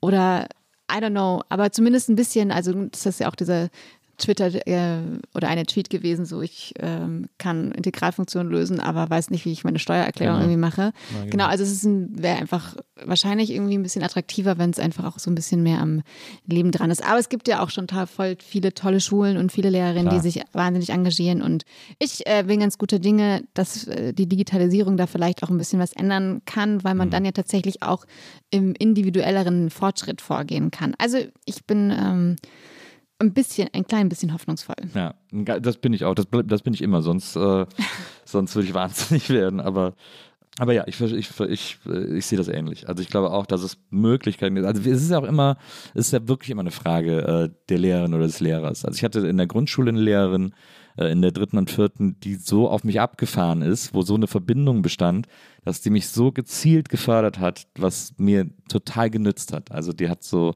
es gab keine Theatergruppe mehr und ich wollte Theater spielen und sie hat irgendwas in mir gesehen, hat sie deswegen die Theatergruppe wieder äh, belebt ähm, äh, damit, und mir dann quasi andere die Hauptrollen gegeben, weil sie da irgendwas in mir gesehen hat sozusagen. Richtig, richtig gut. Naja, ja, und sowas ist halt toll, wenn man ja, solche man Lehrer muss echt dann sau viel Glück haben, ja. dass man äh, an so tolle Lehrerinnen gerät. Das stimmt, absolut. Das finde ich auch. Du, äh, als du dann fertig warst mit 16 mit der Schule, äh, im Internat, der, äh, nachdem auch der Internatsrektor sehr stolz auf die Seite seines Internats geschrieben hat, dass du zu Gast bei Stern TV bist äh, und da irgendwie ein Foto von dir mit ihm noch hingestellt hat, oh, unsere Schülerin bei Stern TV. Was du übrigens auch mal erzählt hast, was du nicht in der Schule erzählt hast, weil es dir unangenehm war. Ja, das war noch, genau, und das war, mein erster Stern-TV-Auftritt war, glaube ich, so fünfte, sechste Klasse. Da ja. habe ich das niemandem erzählt, ja. weil es mir super unangenehm war. Also einfach so genau. Aber wieder auch, weil ich eben nicht auffallen wollte oder besonders sein wollte. Ja. Also das war ja dann auch die Zeit, als dieses ganze äh, jüngste Gedächtnisweltmeisterin und so, als das alles losging, genau. dass du dafür auch in so Shows eingeladen wurdest. Du hast dann nach der Schule angefangen zu studieren, wolltest erst eigentlich, das fand ich ganz interessant, Kommunikationswissenschaften Ey, in Berlin so studieren. gut informiert. aber bist dann nach München gegangen, hast POVI, also Politikwissenschaft studiert, ja. weil deine Mutter so gerne wollte, dass du wieder nach München kommst. Genau, also eigentlich wollte ich auch Viva-Moderatorin nach der Schule werden, aber irgendwie ist das, äh, hat das nicht geklappt. Ich glaube nur, weil meine Freundin sich äh, auch kein, nicht ein Bewerbungsvideo drehen wollte und wir mal gesagt haben, wir machen das zusammen. Auf jeden Fall genau. Äh, ein guter ich, Grund, ist ein guter Grund. Ja, auf jeden Fall äh, saß ich ja dann mit 16 auch noch bei Stern TV und hatte gesagt, ah, ich würde super gerne ein Buch schreiben, worauf sich dann ein Verlag tatsächlich am nächsten Tag bei mir gemeldet hat. Ja. Also hatte ich schon quasi den Buchvertrag in der Tasche und dann dachte ich, ah, wenn Mutti sagt, schau dir doch mal hier Politikwissenschaften an, weil was sie daran so toll fand, war, dass es so kein, ähm, dass man mit dem Studium keine Wartesemester irgendwie verliert, weil es so ein berufsbegleitendes Studium eigentlich war. Und es begann um Viertel vor vier, deshalb eben so spät, und ging bis Viertel vor neun, was ich eigentlich auch ganz sympathisch fand. Und ich dachte, äh, Politikwissenschaften wird es wahrscheinlich sowieso nicht. Und ich glaube, meine Mutter wusste einfach nicht, was Kommunikationswissenschaften war. Und ja. Berlin fand also klar, wenn man das Kind schon mit zwölf abgegeben hat, dann freut man sich, glaube ich, wenn er mit 16 mal kurz wieder ja. ähm, in der gleichen Stadt wohnt zumindest. Und dann habe ich da einfach angefangen. Vielleicht hatte sie aber auch noch diese, diese Drogenszenen-Sache. Vielleicht, ja, ja, genau. Dass das nicht äh, am Ende Berlin. doch noch irgendwie passiert, das Kind doch nicht doch noch abrutscht in Berlin. Genau, und dann ist es halt Politikwissenschaften geworden. Ich wusste aber eigentlich von Anfang an, dass ich das auf gar keinen Fall zu Ende mache, dass es auf jeden Fall nicht der Weg ist, sondern einfach nur, damit man studiert und auch krankversichert ist und, und ich ja auch noch irgendwas zu tun haben musste den ganzen Tag, weil ich ja ein äh, Buch schreiben musste und meine ganzen Freunde in, in München waren ja alle noch in der Schule. Ne? Ja, ich war ja 16 und selbst ich hatte noch andere Freunde von früher, die mussten ja alle noch zur Schule gehen. Deswegen ja. dachte ich, so ein bisschen was zu tun ist ja gar nicht so schlecht und dann am Viertel vor vier vielleicht mal so in die Uni gucken, sehr, sehr gut. Äh, genau, und dann ähm, habe ich aber das Vordiplom tatsächlich geschrieben, weil ich einfach dann wissen wollte, weil ich da vorher schon ganz viele Vorträge über das Gedächtnistraining gehalten hatte und ja. wie super es funktioniert und ich fürs Abi und in der Schule schon mit den Techniken gelernt hatte. Aber ich wollte dann für mich so ein bisschen wissen, ob das auch bei so einem Studium funktioniert, wenn man jetzt richtig viel lernen muss. Und stellte sich heraus, ja, das tut es. Und ich hatte dann recht gutes Vordiplom und war dann natürlich auch ganz kurz angefixt, weil ich irgendwie, wenn man dann sich so in Themen einarbeitet, finde ich es ja schon richtig spannend. Es hält dann nur nicht so lange an bei mir, aber ich dachte wirklich nach dem Vordiplom, okay, ich mache jetzt auf jeden Fall natürlich äh, das Diplom und dann wahrscheinlich auch noch einen Doktor, weil ja. ich jetzt so heiß drauf bin. Genau, hat aber nicht so lange angehalten. also Diplom habe ich dann noch gemacht. Das muss ich jetzt auch wirklich nochmal sagen, auch bei, bei, Wikipedia schreibt wirklich oft ganz seltsame Sachen. Also ich habe auch ein Diplom. Ich möchte es auch gerne kurz nochmal einschicken ja. bei Politik äh, irgendwo, äh, um es zu beweisen. Auf Wor jeden Fall. Worüber äh, ging denn deine Diplomsarbeit? Äh, oh, das ist ein ganz heißes Thema. äh, es war über die, äh, es war im Bereich äh, VWL und es ging über die Hyperinflation 1923. Oho. Aber auch wieder. Und das sind Politikwissenschaften. Das sind, kann man in Politikwissenschaften schreiben, aber ich brauchte dann zum Diplom ein Thema, ähm, was man schnell abarbeiten kann. Da ja. kommt wieder die kleine Faulheit ins Spiel. Ja. Und was auf jeden Fall schon abgeschlossen ist, wo es nicht so viele Recherchemöglichkeiten gibt, weil ähm, ich mir den Kiefer brechen lassen musste. Ja. Ähm, und das stand so an. Genau, das können wir auch gleich nochmal mein kleines, äh, mein zweites Trauma besprechen gerne. Auf jeden Fall, also genau. Ich will jetzt hier nicht durch deine Traumata jagen. Ich bin, also ich bin da schon durchgegangen, ist alles gut. Ich, also ich habe die, ich habe die weitestgehend, so, so wie man das irgendwie heilen kann mit allen möglichen Klopftechniken und was auch ich schon versucht zu lösen. auf jeden Fall, genau, muss es auf jeden Fall schnell gehen, weil ich davor noch operiert wurde und ich wusste, ich musste, habe hinten raus dann eigentlich nur noch zwei, drei Monate Zeit, diese Arbeit zu schreiben. Ja. Und deswegen musste es schnell gehen. Und dann wollte ich danach noch kurz meinen Doktor machen über Social Business eigentlich schreiben, weil ich das ganz spannend fand. Ich dachte irgendwie doch, dass das noch die Welt retten kann. Aber dann bin ich irgendwie wieder anders abgewogen. Turns out. Spoiler Alert, äh, äh, nicht so gut funktioniert. Hat noch nicht so richtig geklappt. Aber ähm, also Hyperinflation 1923, das ist dann so Weimarer Republik. Weimarer Republik, ja. genau. Da äh, nach der Kriegswirtschaft äh, mussten die, äh, haben die einfach ganz viel Kohle gedruckt und es gibt da so ganz viele volkswirtschaftliche Theorien, in denen ich mich damals wahnsinnig gut auskannte. Und, ja, man kann ja ähm, immer am Flohmarkt kann man ja immer diese alten Geldscheine kaufen, so genau, eine Milliarde D-Mark ja, und so. Voll. Darum, darum ging es. Ja, na, verstehe. Ähm, sehr interessant auf jeden Fall. Warum das nicht? War, war auch voll spannend. Ja, ja glaube ich. Wie du sagst, das ist ja ein abgeschlossenes Thema sozusagen, abgeschlossen recherchiert, da kann man ja irgendwie gut, äh, kann man ja gut reingehen und da irgendwie was, was draus äh, schreiben. Voll. Es gab auch jetzt nicht so viel Material dazu, was ich geliebt habe. ähm, genau, das ging, ging dann recht gut. Also genau, dann können wir jetzt mal, weil wir es jetzt sowieso gerade äh, in der Gegend waren, äh, können wir darüber mal, weil das habe ich auch äh, mit großem Erstaunen gelesen, äh, dass du dir das Gesicht hast brechen lassen müssen äh, und dann eine, ein Jahr lang nur im Grunde genommen Suppe und Brei essen konntest, weil du wegen Arthrose hast du irgendwas. Ja, es tut mir jetzt so leid, dass wir auch, äh, dass wir so Krankheitsthemen besprechen müssen. Das und ich macht ja weiß gar nicht, aber ich finde das so faszinierend. Also ich meine, Ja, und es hat tatsächlich auch, also um jetzt auch meine Geschichte für mich selber zu verstehen, ist es so ein wichtiger Punkt, weil, also mit 16, als ich jetzt endlich meine Freiheit hatte und Ja. aus dieser, äh, aus Aus diesem Schulsystem Schule. Ausgebrochen bin und Ja. fertig war, dann hat man genau wirklich da festgestellt, weil eigentlich hatte ich da schon einen Plan, ich will unbedingt auf eine staatliche Schauspielschule, weil das ja mein Traum war, auch noch wolltest du? Falkenberg oder Ernst Busch. Ja. Und ich habe schon Gesangsunterricht genommen. Falkenberg ist äh, München, ne? Falkenberg ist Genau. München, genau. Ernst Ernst Busch Busch, ist in Berlin. Berlin. Genau, und ich habe schon Gesangsunterricht genommen, ähm, weil ich wusste, dass man vorsingen muss, weil ich die Spielwütigen den Film gesehen hatte. Ah, ja. Und Oh ja, ganz toller Film. riesenguter, toller, großartiger Film. Und es war, äh, ich bin da dreimal reingegangen, um, äh, weil ich so fasziniert war und wusste, okay, das ist es jetzt, das ist es. Und dann wurde irgendwie wirklich ähm, ein, zwei Monate später dieses Arthrose in meinem Kieferchen gefunden, weil, und auch nur durch Zufall, weil ich irgendwie beim Arzt war, der so im Gelenkspezialist ist und meinte so, "Mm, da würde ich mal Frau Stenger, müssen wir uns mal ins MRT uns das angucken, was da los ist. Und dann hat die MRT-Frau auch direkt danach, kriegt man ja eigentlich nur die Unterlagen so mit und sie meinte dann aber zu mir, wie alt sind Sie? Ich so 16. Und sie so, also Sie haben also fortgeschrittene Arthrose, das sieht aus wie von einer 70-Jährigen mit fortgeschrittener Arthrose, was ist denn da los? Und ich wusste gar nicht, was Arthrose ist und es war, okay. Und dann wieder zu meinem Arzt und dann meinte der, ja, ah, ja, also das ist halt äh, schwere Arthrose im Kiefer und ich habe aber ja nichts gemerkt, außer dass ich... Ähm, mir aufgefallen ist, dass ich so ungern harte Sachen gekaut habe, so Möhrchen und so. Es tut mir jetzt leid, das ist so banal. Auf jeden Fall, ähm. Das ist ähm, interessant. auf jeden Fall musste ich dann, war dann nur so die Ansage, gar kein Problem, Christiane, wir kriegen das hin mit der Arthrose. Du musst ein Jahr jetzt so 24 Stunden so eine Schiene tragen, so eine durchsichtige Aufbissschiene. Also vielleicht kennt man diese äh, Knirschschienen, die man nachts tragen muss. Ich hatte so eine Schiene mit so Aufsätzen, die ich halt äh, 24 Stunden tragen musste. Was auch dann, ich dachte, ein Hindernis ist, wenn man sich bei Viva bewerben möchte oder auch bei der. Schauspielschule, dachte ich erstmal, war das für mich so ein Hindernis. Und äh, dann meinte auch noch mein Zahnarzt, ja, also vor allem mit diesem Gelenk, also Sprecherberuf wirklich auf gar keinen Fall. Ich habe so viele Sprecher hier, die Gelenksprobleme haben und sie sind es jetzt schon bei ihnen kaputt. Das ist auf jeden Fall nichts, was sie machen sollten. Und dann, ähm, genau, habe ich da auch irgendwie, dann dachte ich, ja, okay, dann halt äh, nicht für mich, da soll es halt nicht so sein. Und nebenbei entwickelte sich auch dieses Sprechertraining und es war auch irgendwie immer auch bei diesen, also ich habe ja immer Veranstaltungen gesprochen und danach wird man ja auch oft zum Essen irgendwie eingeladen. Und ich musste ja aber immer diese Schiene tragen. Also die, es ging dann nicht nur ein Jahr, sondern irgendwie sechs Jahre. Und es war dann immer so unangenehm, weil ich die natürlich dann zum Vortrag rausgenommen habe und danach konnte ich sie aber nicht wieder reintun zum Essen. Und dann musste ich immer nur, ja, ich esse nur Suppe und so musste ich immer so. Alle dachten wahrscheinlich, ich habe irgendeine Essstörung, weil ich immer nur gesagt habe, nee, ich, möchte nichts essen, nur Suppe, weil ich da halt nicht kauen dürfte, selbst mit dieser Schiene nicht. Ich also auf jeden Fall dann. Hast Äh, du sechs Jahre getragen? ja, mit Das ist ja 16 ging es los und mit, äh, genau, mit 22 habe ich dann eine feste Zahnspange noch bekommen, ein Jahr. Also so richtig so eine Schneekettenzahnspange. Ja. Hatte ich auch mal. Äh, ja, hatte ich davor auch schon mal mit 12, 13 gehabt und dachte, als ich die dann mit 13 rausbekommen habe, geil, das war's jetzt, nie wieder. Ja, das, bei mir war immer so fies, wenn die Drähte so ein Stückchen überstanden in den Aua. Brackets und sich dann so äh, in die Wange gebohrt haben und so. Das hat und dann gab es immer Wachs, was man sich da drauf Genau, stimmt. konnte. Ja, genau. Aber das ist ja auch sofort durch gewesen. So, mein, mein Kieferorthopäde war da nicht so. Ich musste da regelmäßig, um diesen Draht abknipsen zu lassen.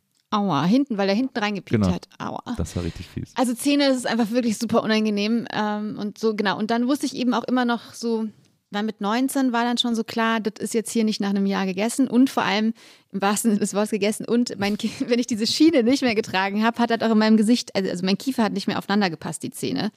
Und dann war es eben klar noch eine feste Zahnspange und eine OP ähm, mit 22 oder 23. Genau, und deswegen war dieses ganze Schauspielthema dann so auch, ne, dann denkt man so, jetzt kannst du ja auch nicht noch eine Schauspielschule anfangen, wenn du weißt, dass du eh wieder ausfällst, so ein halbes Jahr.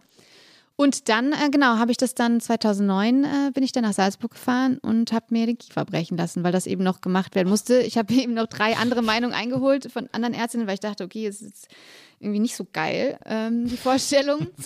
Und du musst auch erstmal so einen Arzt finden, dem du vertraust, weil es kann super leicht so ein Nerv am Kinn durchtrennt werden, der dann länger taub bleibt.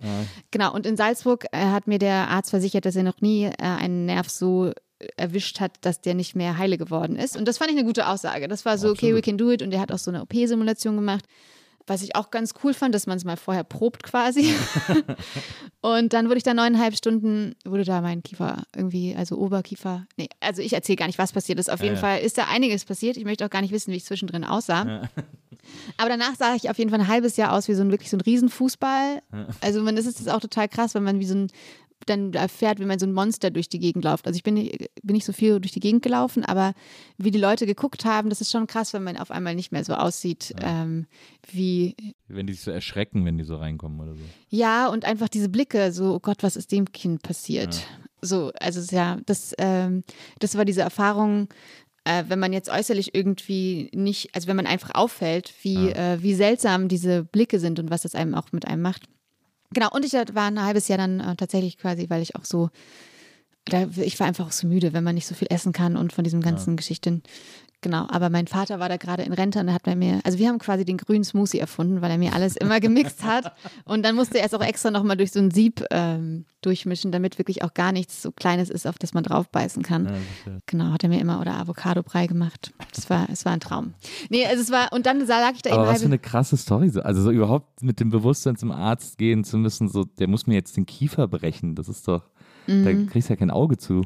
Nee, ich saß auch in Salzburg äh, auf so einem Café mittags, habe noch Kuchen gegessen und dachte mir wirklich, also mein Vater hatte mich dahin gefahren, warum in aller Welt sitzt du jetzt hier ja. und du weißt, dass du da jetzt dann morgen irgendwie äh, in dieses Krankenhaus gehst und danach bist du halt erstmal für ein halbes Jahr nicht mehr so, äh, also nicht mehr da, ja. gefühlt in der Form. Genau, da habe ich auch gedacht, ich könnte jetzt auch einfach das nicht machen. Aber da ich ja wusste, alle Ärzte haben gesagt, ähm, ich werde so krasse Schmerzen haben, wenn ich diese OP nicht mache. Ja dann dachte ich mir lieber, lieber jetzt durch und dann äh, fertig. Und vor allem noch in jungen Jahren das zu machen, ist immer besser als später. Ja. Auf jeden Fall, dann ähm, war, saß ich da abends aber noch im Krankenhaus und habe mit Freunden und Freunden und meinem äh, Freund telefoniert und ich habe aber eigentlich nicht so auf, konnte nicht mehr aufhören zu weinen, weil ich so krass fand. Aber mein allerbester Freund, der Olli, der hat mich dann so zum Lachen gebracht, dass ich dann das einfach durchgezogen habe. Ja, sehr gut. Sehr, also ich meine, damit hast du ja dann auch schon wirklich eine Riesensache äh, hinter dich gebracht, dann in jungen Jahren. Ja, das war auf jeden Fall eine Erfahrung, definitiv. Ja. Nicht so krass wie heute, aber es war auf jeden Fall eine Erfahrung. Und danach lag ich halt da ja rum und dann habe ich festgestellt, ah, Politikwissenschaften und ich habe ja schon seit irgendwie sechs Jahre Vorträge gehalten über Gedächtnistraining, was mir unfassbar Spaß gemacht hat und was auch toll war, um Geld zu verdienen. Aber ich habe gemerkt, ey, das kann auch nicht alles gewesen sein. Ja. Und ich wusste auf jeden Fall, ich muss nochmal zurück zu diesem künstlerischen Tanzen, Springen, Singen, ja. Schauspielern.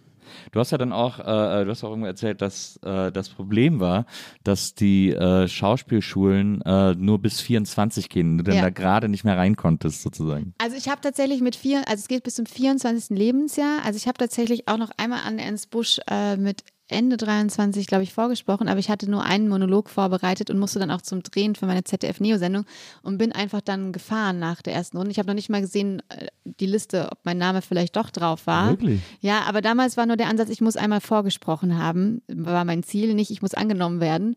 Und deswegen, also es ist ja unwahrscheinlich, ich habe die Julia gespielt. Ich glaube, also ich weiß es nicht. Also es kann auf jeden Fall sein, dass damals mein Zettel äh, oder meine, mein Name auf der Liste hängt, um überhaupt erstmal eine Runde weiterzukommen. Ja. Ich weiß es nicht, ich werde es auch nie mehr erfahren.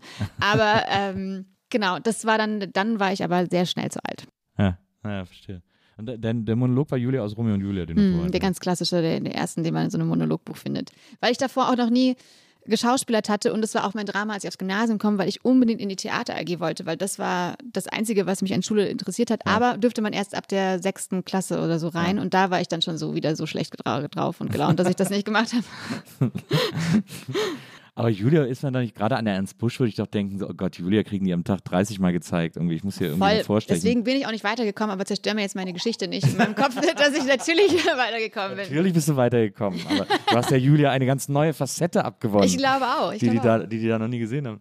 Ich wollte früher immer an die Volkwang in Essen. Ich wollte ah. nämlich auch eigentlich Schauspieler werden ja. äh, ähm, als Schüler und äh, mein großer Plan war immer nach Essen an die Volkwang zu gehen, weil die irgendwie so toll schienen.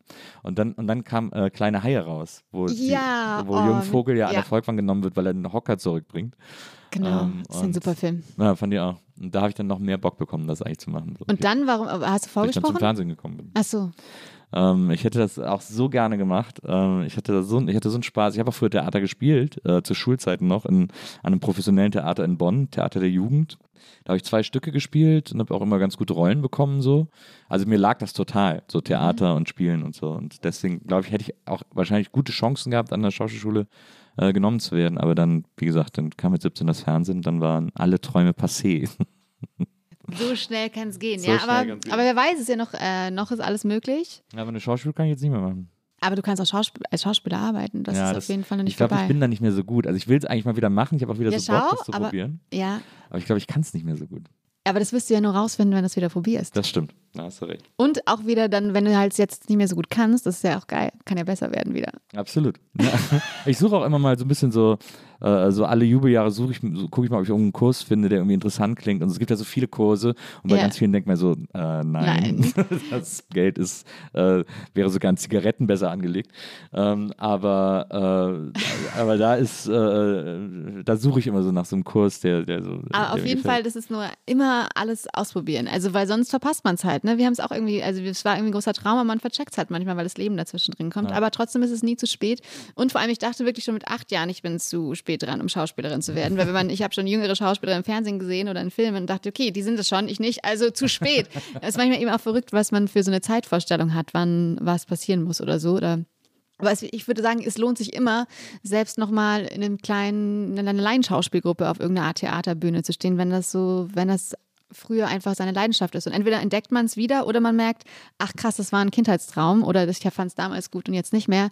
Aber es ist so schade, wenn man gerade die Sachen, die einen so bewegt haben, ja. nicht ausprobiert. Also ja. selbst wenn man irgendwie einen Workshop macht, wenn man gerne singt und so von einer kleinen Gruppe dann halt mit einem Mikrofon mehr singt. Aber es ist doch geiler, als nicht gemacht zu haben. Ja, das finde ich interessant. Das ist ja etwas, wofür du sehr plädierst, äh, dass man seine Leidenschaften, dass man mehr auf seine Leidenschaften hören soll und so. Und ich meine, wir sind ja beide in einer ähnlich äh, beruflich privilegierten Position, dass wir einfach extrem viele Sachen ausprobieren können und wenn und Sachen nicht mehr interessieren, wir uns dann auf andere Sachen konzentrieren äh, und trotzdem irgendwie über die Runden kommen sozusagen. Mhm. Das ist ja eigentlich ein ganz geiles Privileg, muss man ehrlicherweise sagen. Total, riesengroßes Privileg. Ja. Also da bin ich auch super dankbar für und genau, Leidenschaften, da plädiere ich voll für und ganz viele Menschen machen das ja zum Glück auch mit ihren Hobbys. Es gibt ja so viele unterschiedliche Hobbys und Interessen, wo Leute so viel neben ihrem Job wirklich machen und äh, tun. Aber ich kenne eben auch ganz viele, die das nicht machen, die es mhm. irgendwie äh, sich wünschten, sie hätten irgendwie ein Hobby oder noch so geheime Träume sich irgendwie nicht trauen zu erlauben, das einfach nochmal zu probieren. Also es muss ja nicht die, immer die große Karriere sein, aber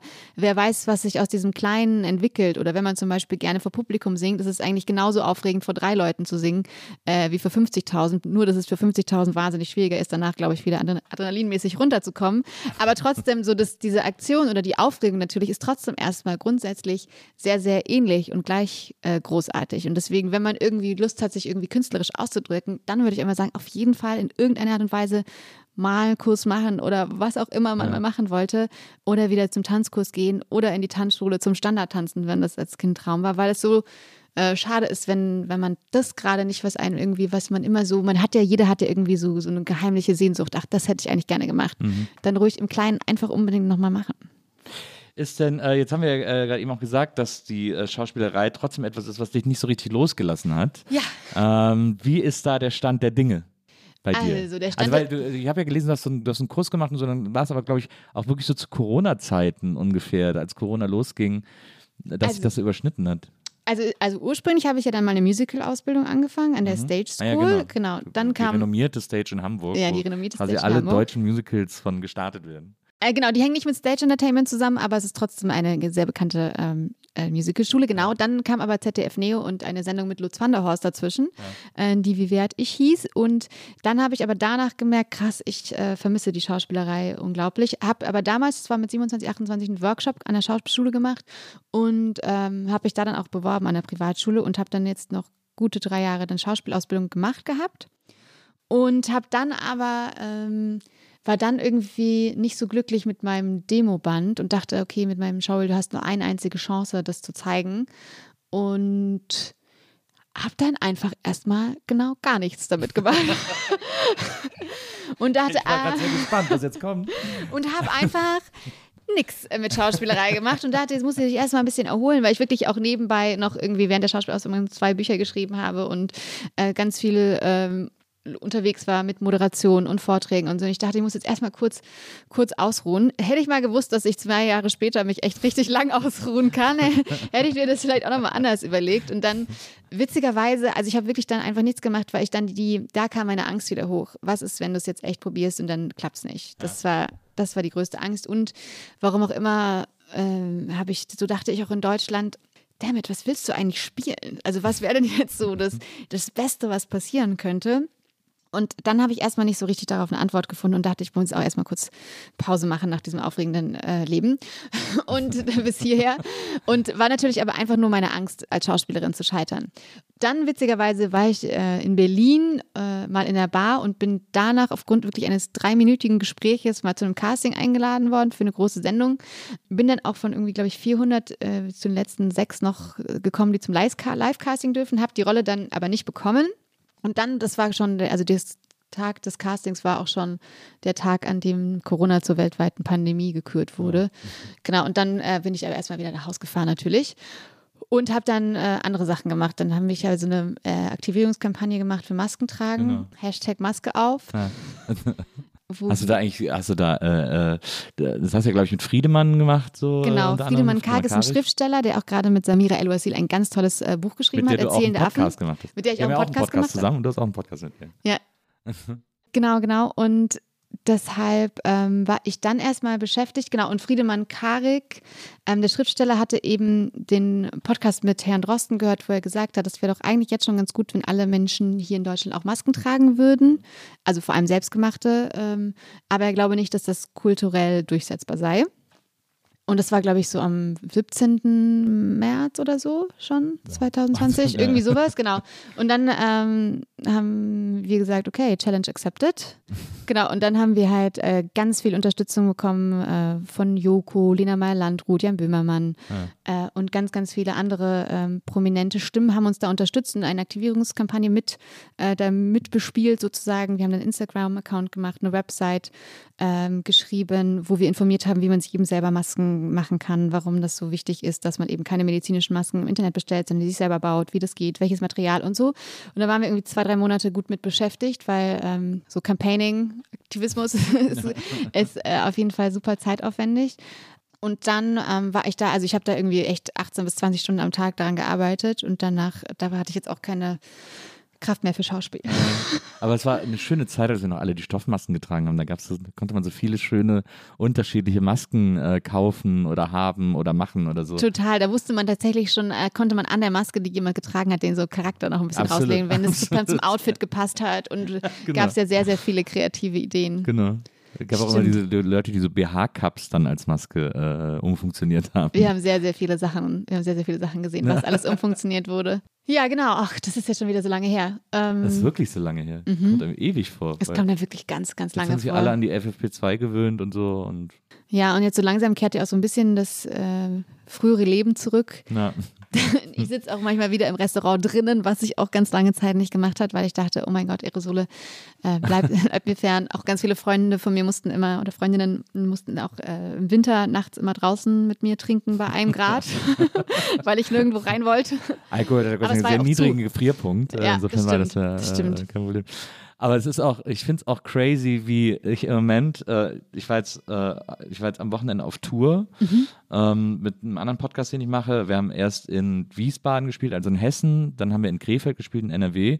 Gestern Abend war ich hier in Berlin auf einer Veranstaltung und ich habe einfach überhaupt keinen Überblick mehr, wie, wo, wann, welche Maskenregeln gelten, wo man die tragen muss, wer wie nah an wen. Es ist einfach überhaupt nicht mehr, man hat keinen Überblick mehr. Es ist super weird. Ja, ich finde auch gerade, äh, ich blicke auch nicht mehr durch. Und man hat aber auch tatsächlich, also ist auch nicht so schlimm, weil im Zweifel zieht man immer eine an und äh, checkt genau. erstmal die Lage. Ah, ja, genau. Aber genau, man ist auch tatsächlich gerade im Moment so ein bisschen äh, leider überdrüssig, sich auch überhaupt dazu zu informieren, weil wir einfach jetzt, wir sind so äh, Corona ja. hat uns jetzt echt ähm, viel beschäftigt. Ich hoffe, ja. dass wir einige noch einigermaßen durch wieder durch den Winter kommen, weil ich äh, gefühlt müssen wir da schon noch mal aufpassen. Ja. Aber zumindest die Masken äh, finde ich super, wenn die auch noch ein bisschen bleiben. Und auch ich glaube, ich weiß nicht, ob ich jemals wieder ohne Maske so öffentliche Verkehrsmittel fahre, weil ich bin schon äh, ziemlich entzückt und beglückt, dass ich einfach keine Erkältung mehr und nichts mehr habe und ja. einfach so ein sehr äh, gesundes, ähm, gesundes Immunsystem noch habe. Wahrscheinlich vielleicht, wenn man jetzt wieder mehr Leute sieht, ist es auch schwierig. Aber das war auch mal schön, so ohne Schnupfen und Halsschmerzen durch das die stimmt. Zeit zu kommen. Das, ich, das habe ich auch. Ich glaube auch, dass ich Masken bald werde und etwas, was ich mir voll angewöhnt habe, was ich glaube ich auch nicht mehr ablegen werde. Ich habe immer so kleine, so Sprühdesinfektionsspender in, der, in, in jeder mhm. Jackentasche mittlerweile und desinfiziere mir andauernd fünfmal am Tag die Hände oder so. Das ist, glaube ich, auch etwas, was ich beibehalten werde, weil es irgendwie auch, das riecht auch ganz gutes Zeug und das ist irgendwie eine gute ich, Angewohnheit. Also ich finde das super schön, wenn Leute sich die Hände desinfizieren. Also ja. mit und ohne Corona, das ist auf jeden Fall eine gute, gute Sache. Wenn die bleibt, würde mich das sehr glücklich machen. Ja. So, jetzt ist aber äh, Corona ist äh, äh, zumindest die, ähm, äh, die Corona-Regulierungen sind nicht mehr so starr und, äh, und man kann auch wieder äh, mehr arbeiten, kreativ arbeiten, in Gruppen arbeiten. man kann auch wieder als Schauspielerin arbeiten. Ja. was ist da jetzt, wie sieht es jetzt aus? Also ich weiß gar nicht, wie viel ich darüber reden soll, darf, muss, weil ich habe jetzt tatsächlich, äh, Freunde haben mir also ähm, Coaching geschenkt mit einem Schauspielcoach aus LA und Ach, der cool. sagt, don't tell anyone, dass du eine Schauspielerin werden willst, mach einfach. Ja. Genau. Und guter, äh, guter Ratschlag. Ja, Steve Jobs hat ja auch früher gesagt, Künstler werden fertig. Ja. Das war sein großes Credo. Genau deshalb muss ich jetzt einfach, also ich erzähle jetzt nicht meine, meine großen Pläne, damit ich äh, mich so ein bisschen zumindest an seine Ratschläge halte. Ja. Aber es ist auf jeden Fall, es wird jetzt Zeit für neues äh, Demoband und Showreel und jetzt nochmal versuchen, all in zu gehen. Und ja, cool. deswegen, also selbst wenn es ich, das sich am Ende nicht auszahlt, ich bin einfach, wer weiß jetzt, ich werde sehr viel glücklicher sein, wenn ich es komplett probiert habe und da mich komplett reingeworfen habe, als wenn ich es einfach gar nicht probiert habe. Weil das sagt ähm, er auch immer, äh, der Schmerz des Talentes kommt irgendwann, entweder jetzt am Anfang, wenn du es probierst, oder eben am Ende, wenn du es halt nicht probiert hast. Und ja. das, äh, das würde ich auf jeden Fall, wenn ich jetzt irgendwie mit, wenn ich mir vorstelle, ich bin 90 und würde zurückgucken, was wäre so die Sache, die du am meisten bereuen würdest, ihm nicht getan zu haben? Und das wäre auf jeden Fall, das ist die Schauspielerei. Ja. So, deswegen muss ich das jetzt machen, weil äh, äh, genau, ich habe mich auch ja super viel mit der Zeit beschäftigt. In, in dem Buch lassen sie ihre Zeit nicht unbeaufsichtigt. Ja. Und da ist mir nochmal klar. Mein aktuellstes Buch? Mein aktuellstes Buch, genau. Und da ist mir auch nochmal klar geworden, so dass wir oft denken, wir haben so viel Zeit und das führt eben dazu, auch, dass wir manchmal Zeit verschwenden. Und vor Corona war ich jetzt immer noch 32, jetzt bin ich auf einmal 34 und denke mir so, jetzt, jetzt die Zeit tickt mit der Schauspielkarriere tatsächlich, ja. obwohl natürlich es ist nie zu spät. Also ich finde es auch super, wenn man 65 nochmal sagt, hey, ich wollte immer Schauspielern, warum probiere ich das nicht? Weil heute, also Serien, jeder Typ wird gesucht, ja. jeder Akzent, alles, alles ist möglich. Ähm, und auf jeden Fall, das ist auf jeden Fall eine Sache, die ich unbedingt, unbedingt, unbedingt machen möchte. Ja. Das, ähm, äh, das fand ich auch ganz interessant, äh, weil je älter man wird, desto mehr hat man ja das Gefühl, dass die Zeit schneller vergeht. Mhm. Also ähm, jetzt, ich bin jetzt gerade 45 geworden und äh, mittlerweile denke ich irgendwie, das Jahr fängt an und ist vorbei. So, äh, Total. Ähm, also es ist, es ist extrem weird, wie schnell das an einem vorbeirauscht. Und wenn man dann sich so daran erinnert, wie man so als Kind manchmal einen Nachmittag zu Hause saß und gedacht, und gedacht hat, die Zeiger bewegen sich nicht weiter. Mhm. Also äh, das, wieso ist alles so langsam? Wieso kann die Zeit nicht vergehen und so? Ähm, und da hast du, glaube ich, auch äh, in einem Interview erzählt und auch in deinem Buch geschrieben, dass, äh, dass man sagt, dass so die Zeit von 25 bis oder so, die ist, wo man quasi am aktivsten Zeit erlebt und nutzt und so. Genau, also da sagt man, so Mitte 20 ist eben, haben wir so einen Erinnerungshügel, weil da eben in dieser Zeit so drumherum das meiste Neue passiert, was irgendwie super emotional oder aufregend ist, was wir aber da eben zum allerersten Mal so erleben, ja. weil wir Dinge das erste Mal tun und alles, was wir natürlich, das ist ja auch so Studium, oh Gott, irgendwie Job finden oder in der Ausbildung macht man die ersten großen Schritte.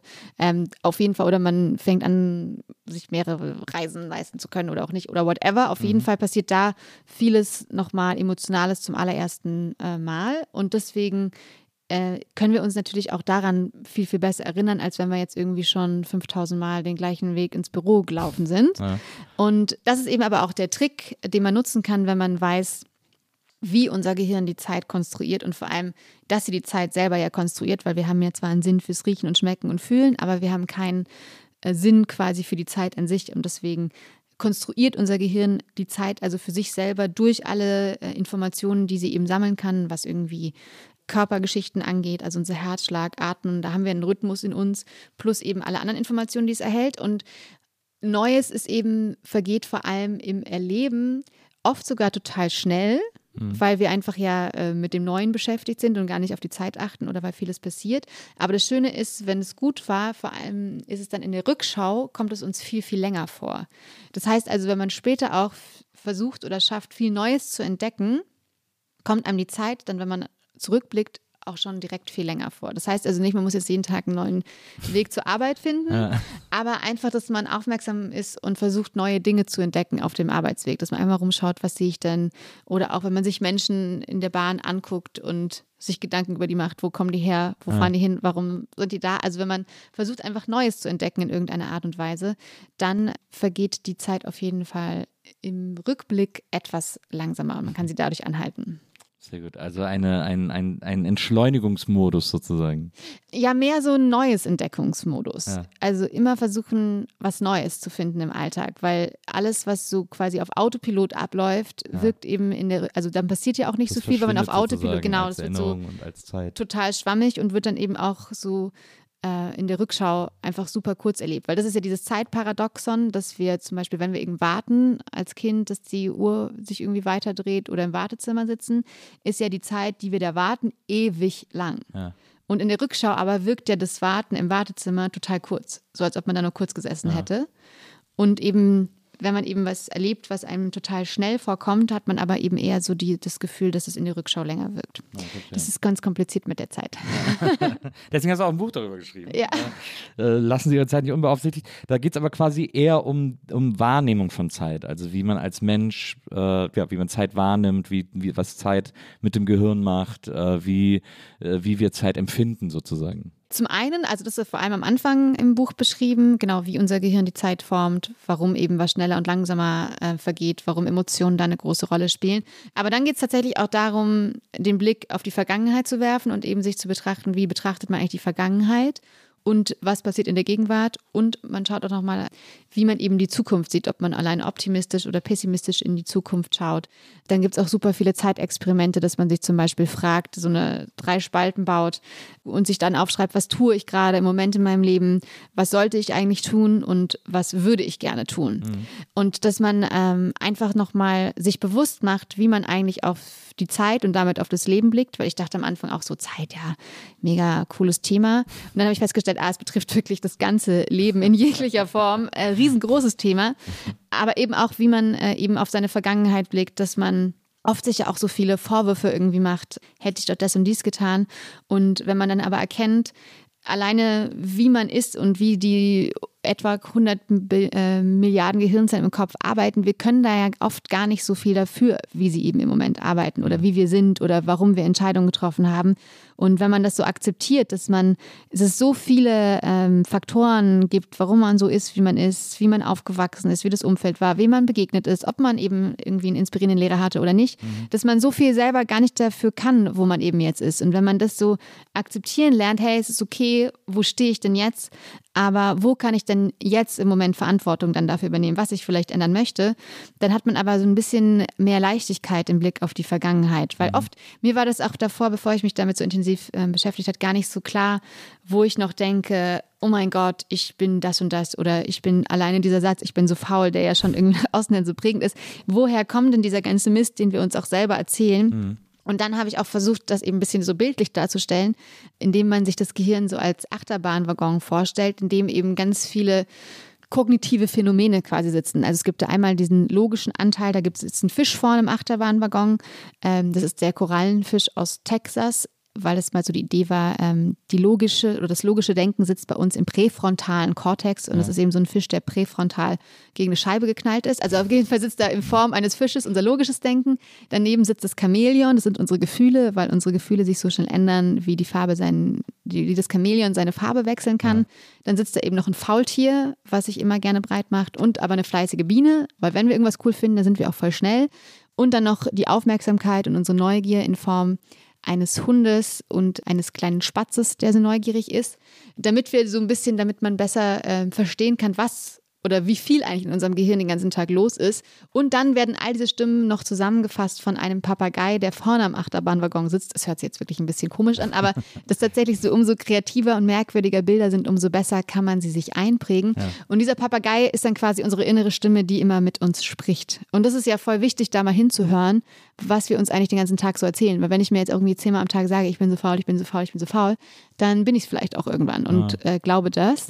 Und das finde ich einfach total spannend, dass man über diese innere Stimme, also klar, es gibt jetzt diese Achtsamkeitsbewegung und Meditation, alles super wichtig, aber trotzdem war mir das nicht so klar, wie wichtig es ist, auf diese innere Stimme zu hören, die ja den ganzen Tag da ist, weil die ja auch voll darüber mitbestimmt, was wir mit unserer Zeit machen. Und deswegen fand ich super spannend, da mal reinzuhören. Ist ja auch so ein bisschen wie dieser, äh, das fand ich, auch, fand ich auch so eine gute Darstellung von Gehirn und, äh, und Gefühlen äh, in diesem Pixar-Film. Ich habe jetzt sogar den Namen vergessen. Alles steht Kopf. Genau, alles steht Kopf. Das fand ich irgendwie auch, äh, das fand ich irgendwie auch schlüssig dargestellt, so dass man das sich irgendwie gut, äh, irgendwie eine gute Erklärung, was Voll in einem gut. vorgeht. Ja. Fand ich irgendwie ganz, äh, wegen diesem Bild jetzt mit den Tieren, äh, die in einem drin sind und so. ich finde es ganz interessant, weil du ja sozusagen, weil die Argumentation die kann man, braucht man jetzt gar nicht nur auf Zeit beziehen, sondern was du ja auch sagst oder was ja auch so ein bisschen mit drin steckt, ist, äh, dass es eben Prägung, dass jeder von uns irgendwelche Prägungen mit sich rumschleppt, die man durchaus überwinden kann, mhm. falls die irgendwie einen aufhalten oder falls das Leben irgendwie schlechter ist. Es sind ja auch nicht alle Prägungen schlecht, aber dass es eben die gibt, die einen aus irgendwelchen Geschehnissen irgendwann im Lebensweg dazu gebracht haben, jetzt irgendwie in manchen Stellen eine doofe Entscheidung zu treffen, dass man da aber durch, dass man die durchaus hinter sich lassen kann. Ja, total. Also es gibt natürlich voll viele Dinge, die dann auch richtig äh, scheiße sind, für die man nichts kann und die, die wahnsinnig schwer sind, aber trotzdem gibt es auf jeden Fall Möglichkeiten durch Therapien oder einfach andere Wege, die man für sich findet. Ob das, mhm. man kann das ja auch mit Tanzen lösen oder sowas, aber dass man, äh, dass es sich manchmal lohnt, ähm, dahin zu gucken, was es für Möglichkeiten gibt, darüber zu schauen, weil das halt doch oft die Dinge sind, die uns dann so blockieren und mhm uns irgendwie festhalten, obwohl wir eigentlich ja alle natürlich frei sein wollen und äh, Dinge machen wollen, die dann irgendwie doch Sinn ergeben. Hast du noch diese Tagesroutine, dass du aufwachst und meditierst und dir dann äh, visualisierst, was du erreichen willst äh, äh im Leben? Also ich habe die kurzzeitig äh, aufgegeben gehabt, aber dann jetzt wieder angefangen und das fand ich das Geilste, was ich gelernt habe, dass es halt auch voll okay ist, dann das halt mal kurz loszulassen, aber dass der wichtigste Schritt dann nicht zu sagen, oh, du bist so scheiße, du hast das jetzt wieder nicht ja. gemacht und ja. nicht irgendwie morgens meditiert und Yoga gemacht und sonst was, sondern alles gar kein Problem. Wichtig ist einfach nur, dass du wieder anfängst. Und das habe ich dann wieder gemacht und das ist einfach, es ändert einfach so viel, wenn man morgens diese wirklich sogenannte Morgenroutine, wie man so schön sagt, durchzieht. Ich finde das Wort immer noch furchtbar, aber man kann auch sich ein anderes Wort dafür ausdenken. Einfach morgen ein bisschen was für sich, morgens ein bisschen was für sich selbst tun. Ja, auch ein guter Begriff. Ähm, genau, weil man ist halt dann einfach, wenn man sich die selbst die Energie geschenkt hat, sich am Tag. Und wirklich was Gutes macht, eben egal ob das Meditation, Yoga ist, laut Musik hören, durch das Zimmer tanzen, bewusst atmen. Es gibt einem einfach einen ganz anderen Fokus für den Tag und mhm. eine ganz anderes, eine ganz andere Einstellung, was man halt so machen will. Und Dinge, die einem dann passieren, sind halt dann eben nicht so nervig, weil man davor ein bisschen sich einfach sich selbst mit Liebe aufgeladen hat oder mit Energie beschenkt hat. Und äh, wir wissen das ja selber, es ist immer äh, eigentlich geiler, wenn man nach dem Sport, wenn man da war, als wenn man nicht da war. Ne? Ja. Also es ist ja selten so, dass man was für sich macht und danach dann denkt, oh nee, das ist eigentlich gar nicht so gut gewesen. Ja. nur ähm, der Weg ist halt immer so ganz ganz klein anzufangen, damit die Hürde eben nicht so groß ist und dass man es wirklich eben etablieren kann, dass man einfach nur, wenn man zum Beispiel mal Meditieren ausprobieren möchte, dann halt nur einfach eine Minute erstmal startet eine Woche und dann vielleicht anderthalb dranhängt. Ja. Nur, dass man sich eben so langsam in den Alltag integriert, weil sonst kennen wir das ja alle, sonst macht man irgendwas genau eine Woche und denkt sich, super cool, es war richtig gut, dann ist Wochenende und dann ist Montag und dann denkt man sich, ah, ist auch wirklich schon spät und zehn Minuten länger schlafen wäre auch geil. Ja. Und dann lässt man es irgendwie wieder. Aber es schenkt einem wirklich so unglaublich viel ähm, Energie und Fokus und deswegen sich um sich zu kümmern ist wahrscheinlich, ähm, also es das heißt nicht, dass man jetzt den ganzen Tag egoistisch rumlaufen muss, aber Selfcare einfach ist ja auch ein fester Begriff mittlerweile. Genau, ist halt einfach sau, sau wichtig und äh, da es aber so schwer ist, seine Gewohnheiten zu ändern, einfach auch sau schwer ja. umzusetzen. 40 aber, Tage liest man immer. Genau, muss äh, um, man. Damit man etwas äh, zur Routine gemacht hat sozusagen. Ja, 14, genau. 40 Tage muss man durchhalten. Jetzt bist du 34? Ja. Und soweit ich das überblickt habe, bis auf dieses kleine Internatsintermezzo, lebst du seit äh, 34 Jahren in München. Ja, genau. Vier Jahre Mecklenburg-Vorpommern, dann ja. anderthalb Jahre Hamburg oder ein bisschen länger mit viel Pendeln und dann mal ganz kurz Berlin und dann wieder München. Ja. Aber willst du, aber ist, wieso, äh, wieso hängst du so an München? Wieso hänge ich so an München? Tatsächlich, weil wir diesen Fluss haben, die Isar. ja gut, in Köln haben wir den Rhein zum Beispiel. Ja, aber die, die Isar, die, wenn man da morgens reinspringt, man kann da ja super geil baden. Das fühlt sich so ein bisschen an wie am See zu wohnen. Das ja. macht mich immer wahnsinnig glücklich, dass man quasi den Mini-Urlaub vor... Am Flaucher. Ja, am Flaucher zum Beispiel, genau, dass man den Mini-Urlaub vor der Tür hat. Das ist tatsächlich das, was äh, mich noch in München hält. Plus auch meine Eltern, die schon eher älter sind, da denke ich mir, ähm, die wollte ich jetzt einfach irgendwie noch äh, die Zeit noch irgendwie tatsächlich. Ja, hast ähm, eine sehr enge Bindung zu denen, ne? Ja, also doch, auf jeden ja. Fall. Ja, weil die auch sich so, die, die, haben sich damals so gekümmert, damit es mir besser geht, auch ja. wenn sie dabei auch selbst ein bisschen hilflos waren, aber sie haben irgendwie versucht, alles möglich zu machen. Und dann, ähm, genau, freue ich mich schon, dass ich die noch ab und zu live sehen kann. Wieder live. Und ja, doch, das ist, das ist mir irgendwie schon auch super wichtig genau, vielleicht fliege ich jetzt auch irgendwann mal aus dem Nest. Ja, ich finde das immer so interessant, weil das, äh, äh, ich meine, du bist ja äh, 34, bist ja jetzt auch nicht mehr grün hinter den Ohren mhm. sozusagen und äh, das, und ich habe immer das Gefühl, also weil, aber es ist natürlich auch einfach nur, es hat ja immer was mit einem selbst zu tun, äh, wie man selber so, ich konnte es nicht erwarten, irgendwie aus dem Kaff, aus dem ich komme, wegzukommen und äh, habe jetzt mittlerweile in so vielen Städten gewohnt, ich kann es jetzt nicht erwarten, aus Berlin wegzukommen sozusagen, weil ich hier jetzt seit 12, 13 Jahren bin oder so und es hier jetzt auch nicht mehr aushalte, äh, weil ich einfach immer so, ich habe das Gefühl, ich so eine jede Stadt habe ich ab einem gewissen Punkt durchschaut sozusagen. Mhm. Äh, und ich habe sowieso meine Freunde sind in Deutschland über das ganze Land verteilt, so deswegen sind die jetzt auch kein Grund an einem Ort zu bleiben. Äh, und ich halte es irgendwie nicht so lange aus in einem, an einem Ort. Ich finde es immer so interessant, wenn Leute dann einfach ihr Leben lang irgendwo wohnen und sagen, naja, da habe ich alles, kenne ich alles.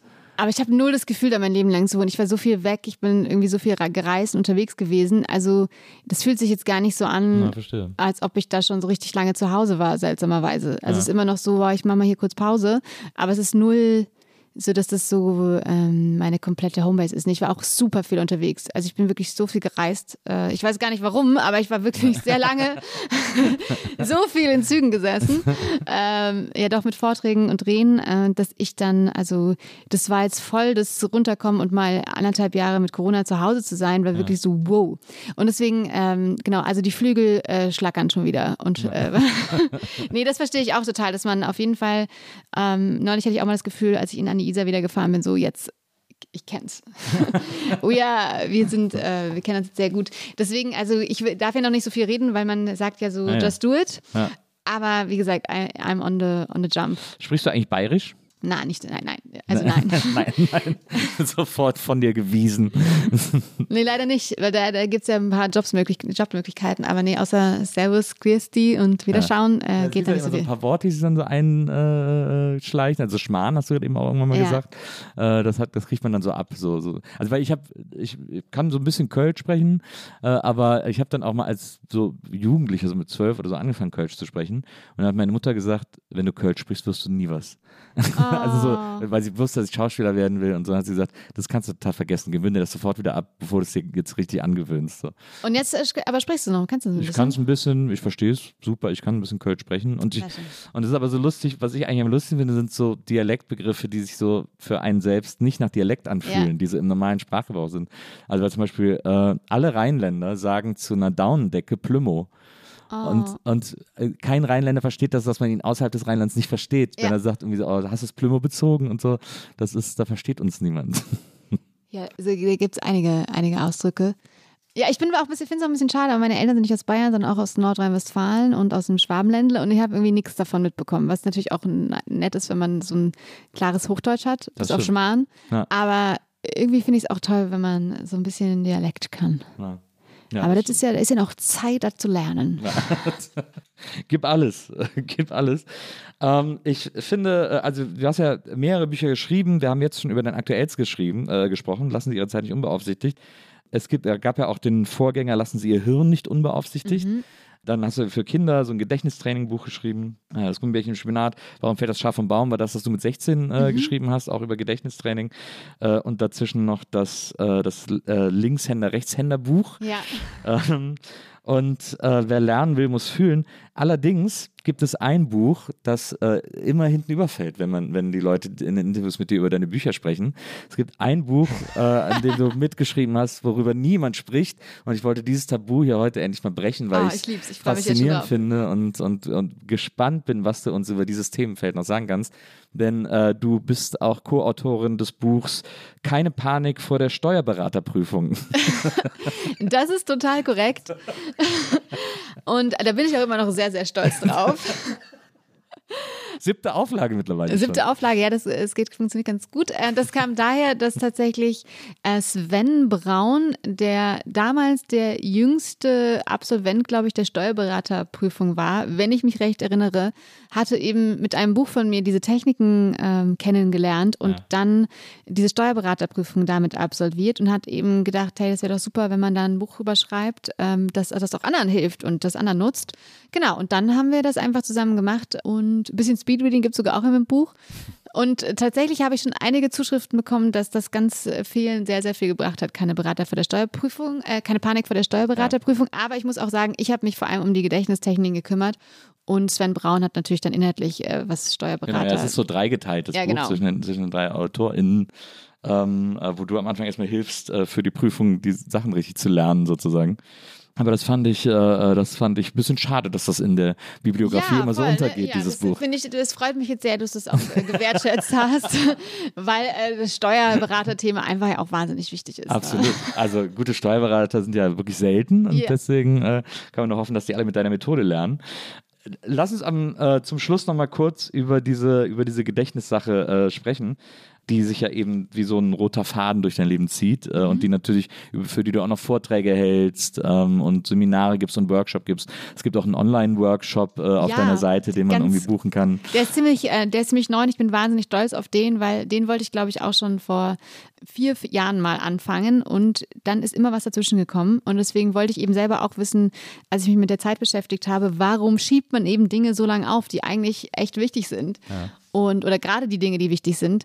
Und deswegen bin ich jetzt sehr, sehr glücklich, dass ich diesen Online-Kurs ganz eigenständig produziert habe und gemacht habe und ähm, bin, bin sehr happy. Also er heißt äh, Supermind bei Christiane Stenger. Sehr bin gut. Guter Name auch. Äh, Da denke ich sofort, wie hieß denn, wie, Mastermind hieß das Spiel damals. Genau, ne, ja, das habe ich geliebt mit den musste. Farben, wo man Ja. wusste, wer was gesteckt hat. Genau, Genau. ein Träumchen. ich habe jetzt in, in den ganzen Interviews mit dir zwei zentrale Methoden äh, für Gedächtnissteigerung ähm, äh, entdeckt, die du, die du lehrst sozusagen. Ja. Einmal das, was wir jetzt gerade eben schon ein bisschen hatten, als du vom Gehirn beschrieben hast, mit diesen, mit den weirden Bildern sozusagen, dass man sich für gewisse Dinge Bilder schafft und sich selber so eine Art Geschichte oder Szenerie konstruiert, die einem hilft, äh, weil man die Sachen verankert sozusagen mit Bildern. Ähm, und die andere ist, dass du, äh, dass du die Sachen räumlich verortest, um sie zu merken. Also gerade das Beispiel, das bei dir am häufigsten kommt, ist am Körper, dass man, äh, wenn man eine Einkaufsliste hat, dass man sagt, ich habe eine Banane auf dem Kopf und Ja. ich habe äh, einen Lauch am Rücken und ich habe eine Gurkenmaske am Knie, so. Genau. Äh, äh, dass man sich dadurch die Sachen entweder von oben, von unten oder halt so dem Körper entlang merkt. Mhm. Jetzt habe ich mal eine Frage, weil ich kann mir ganz gut Zahlen merken. Also so Ja. Telefonnummer, wenn man mir die sagt, äh, kann ich mir relativ schnell merken ähm, und habe gemerkt, dass das bei mir daran liegt, dass ich mir das rhythmisch merke. Ich versuche immer in, wenn ich Zahlen lese oder Sachen lese, die ich mir merken muss, dann einen Rhythmus zu finden, dass ich mir die merken kann. Also auch so Sätze, Zahlen. Ich meine, eine Telefonnummer ist ja eine Art Satz Ja. äh, aus Zahlworten und ich versuche dann dann einen Rhythmus reinzubringen. Dadurch kann ich mir das immer total gut merken. Ist das auch eine Methode? Also machst du das, aber kannst du das jetzt ganz schnell, wenn dir im Telefon jemand eine Nummer sagt, dass du es dann direkt umsetzen kannst? Ja.